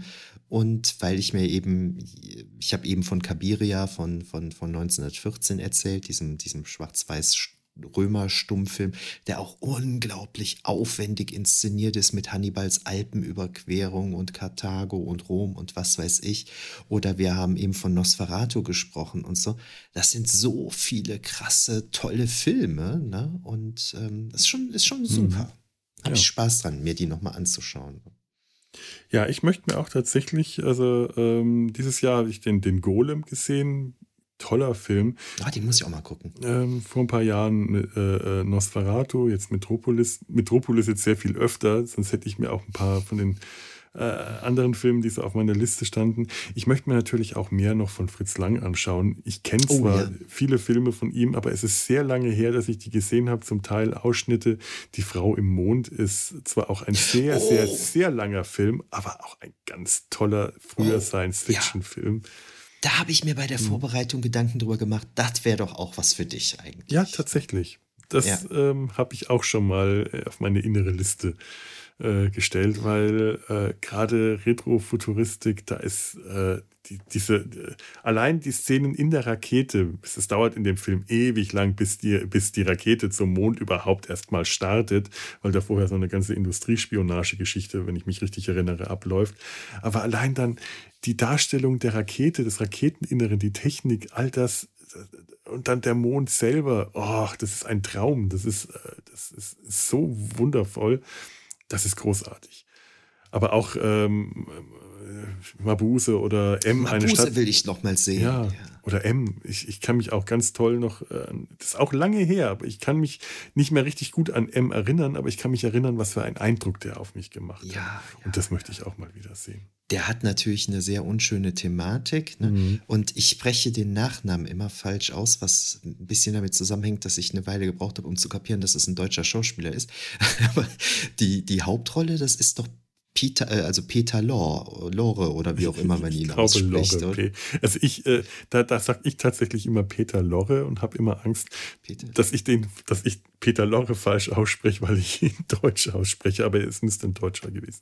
Oder Österreicher? Nee, nee, das ist definitiv ein, Deu ja, ja, also auf jeden Fall ein deutschsprachiger ja. Schauspieler, der ja dann auch eben, aber ich kenne den halt, ähm, ich habe den kennen und lieben gelernt in ähm, 20.000 Meilen unter dem Meer mhm. mit Kirk Douglas. Und äh, darum habe ich den halt immer so, ich hatte den immer so als Amerikaner abgespeichert ja. als Kind und habe halt später erst kapiert, dass das Obwohl ein deutscher äh, Schauspieler ist. Da ja einen, warte, warte, warte, einen Belgier oder einen Flamen oder einen Franzosen spielt, weil Ach, äh, der Assistent der Professor von Professor Aronnax, der ist Franzose, genau. ja. Ja, ja, stimmt, stimmt. Das ist eine seiner späteren Rollen. Ja. Ich, äh, ich äh, kenne ihn äh, peinlicherweise aus Mr nee, warte mal, Mr. Doch Mr. Moto, wo ein Japaner ah, spielt. Ähm, ja, ja, stimmt, stimmt. Zähneknirschend schwierig heute. Und natürlich aus Casablanca. Mm, ja. Und ja. auch einer dieser, Mensch, Casablanca, Tim, ich glaube, Tim soll mal in den Sumpf bringen. Jetzt, wo ich das sage, warum habe ich den eigentlich noch nie im Sumpf auf die Liste gesetzt? Mensch, da gehört er eigentlich hin. So, ich glaube, wir sind. Hast du noch große Dinge? Sonst sind wir so ein bisschen am Ende, bevor wir wieder äh, in der Kritik zu hören bekommen. Am Ende driften sie alle ab und sind nicht mehr konzentriert. Ja, ich fürchte, das passiert nämlich jetzt bald. Möchte ich noch eine Zahl nennen. Ich meine, wir haben die, große, die großen Massenszenen und die vielen, ich weiß nicht, wie viele Kinder in diesen Massenszenen äh, in der überfluteten Stadt äh, äh beteiligt waren die Arbeitsbedingungen für gerade die Komparsen waren auch nicht viel besser als für die Sklaven im Turmbau zu Babel oder den Arbeiter an der Moloch-Maschine. Fritz Lang muss die echt ähm, gequält und äh, ja, angetrieben haben.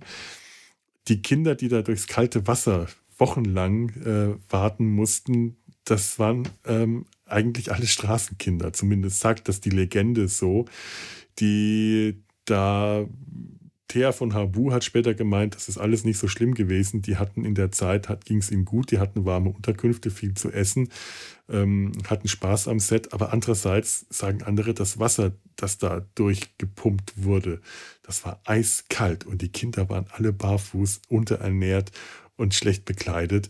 Ich möchte mir nicht vorstellen, wie viele da, da später Lungenentzündungen bekommen mhm. haben. Und generell, und jetzt kommt die Zahl, die ich nennen will, weil die wirklich unglaublich ist. In diesem Film haben 27.000 Komparsen mitgewirkt. Boah. Wenn die Zahl stimmt, ich möchte meine Hand nicht ins Feuer legen, aber ich habe sie aus diesem Internet. Aber wenn sie stimmt, 27.000 Komparsen und bei den Massenszenen, die wir da gesehen haben, kann ich es mir echt fast vorstellen. Nicht nur an Kindern, sondern überhaupt generell dem ganzen Film unglaublich viele Massenszenen. Krass. Ja. So. Ja, also schließen wir mal ab mit einer absoluten Cook-Empfehlung, ja, oder? Absolut. Und wie gesagt, ihr findet den Film äh, auf, auf YouTube. Ihr findet auch die Moroder-Fassung auf YouTube. Äh, vielleicht, wenn man lange genug sucht, findet man irgendwo im Internet. Ich habe bei archive.org gesucht es wäre schön, es würde mich wirklich interessieren, die Paramount-Schnittfassung von 1927. Äh, muss ich mal weiter forschen, weil den Unterschied möchte ich jetzt schon gerne mal sehen. Aber äh, schaut euch das an, es ist wirklich, wirklich sehenswert. Ja, und ich glaube, das ist auch alles an Fazit, was ich jetzt noch zustande bringe. Ich muss mich jetzt gleich mal Oh, deswegen ist hier gerade so ungemütlich. Meine Heizung ist ausgefallen. Oh hey, ich muss mich gleich mal darum kümmern, dass ich die wieder zum Laufen bringe. So, der Alltag hat mich wieder. Wie schön. Von der Dystopie in die Dystopie. Ja, von der Dystopie des Metropolis in meine ganz private kleine Dystopie. Ich hoffe, dass die Handwerker bald einen Termin mit mir ausmachen. Das ist echt nicht mehr lustig. Na gut. Ähm, ja, ich bedanke mich bei dir, lieber Michael. Sehr gerne schön, dass das heute endlich geklappt hat. Ich glaube, das ist die längste Planung einer Podcast-Episode, die ich mich in diesem Podcast erinnern kann. Hat sich gezogen. Hat ja. sich gezogen. Hat sich gelohnt. Hat sich gelohnt. Finde ich auch. Ja. Finde ich auch. War eine sehr schöne Besprechung heute. Denke ich auch, auf jeden Fall. So, und ihr, liebe Zuhörer, ähm, hinterlasst uns äh, Kommentare hier auf www.data-hals.de oder diese andere Adresse, die ganz ähnlich lautet. Ich glaube, www.der-sumpf.de slash data-salz.de, irgend sowas. Ihr findet das. Hinterlasst uns da Kommentare, schreibt uns eine E-Mail an kontakt.data-sein-hals.de. Haben wir da irgendwas bekommen? Ich hatte neulich irgendwas. Ah, da, da, da,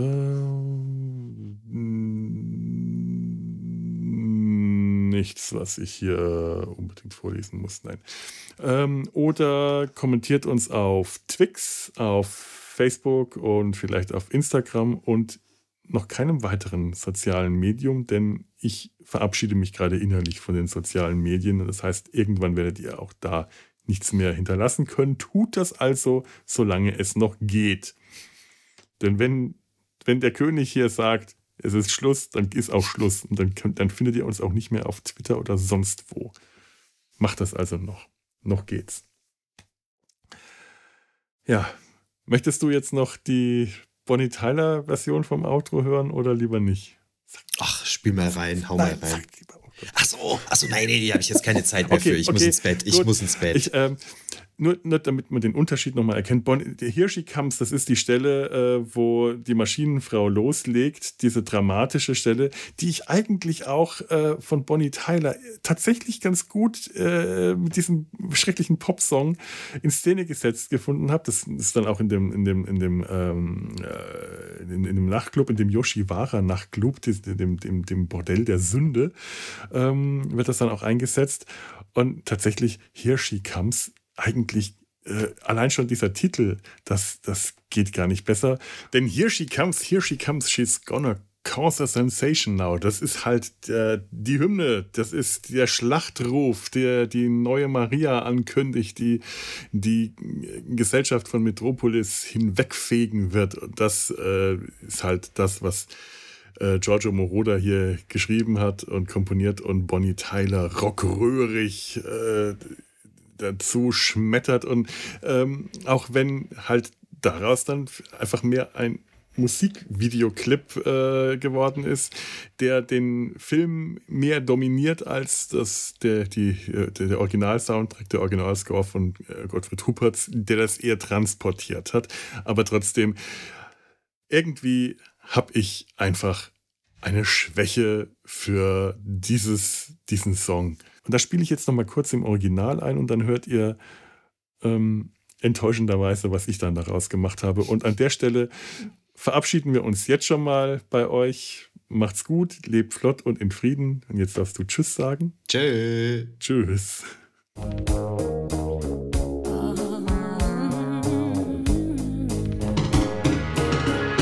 Here she comes,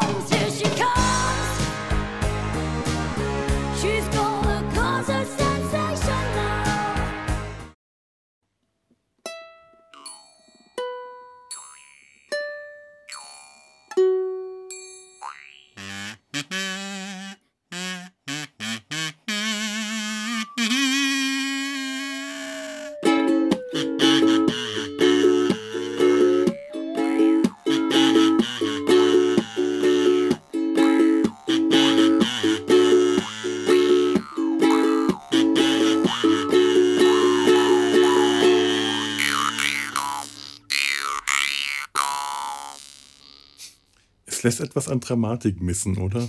Ja.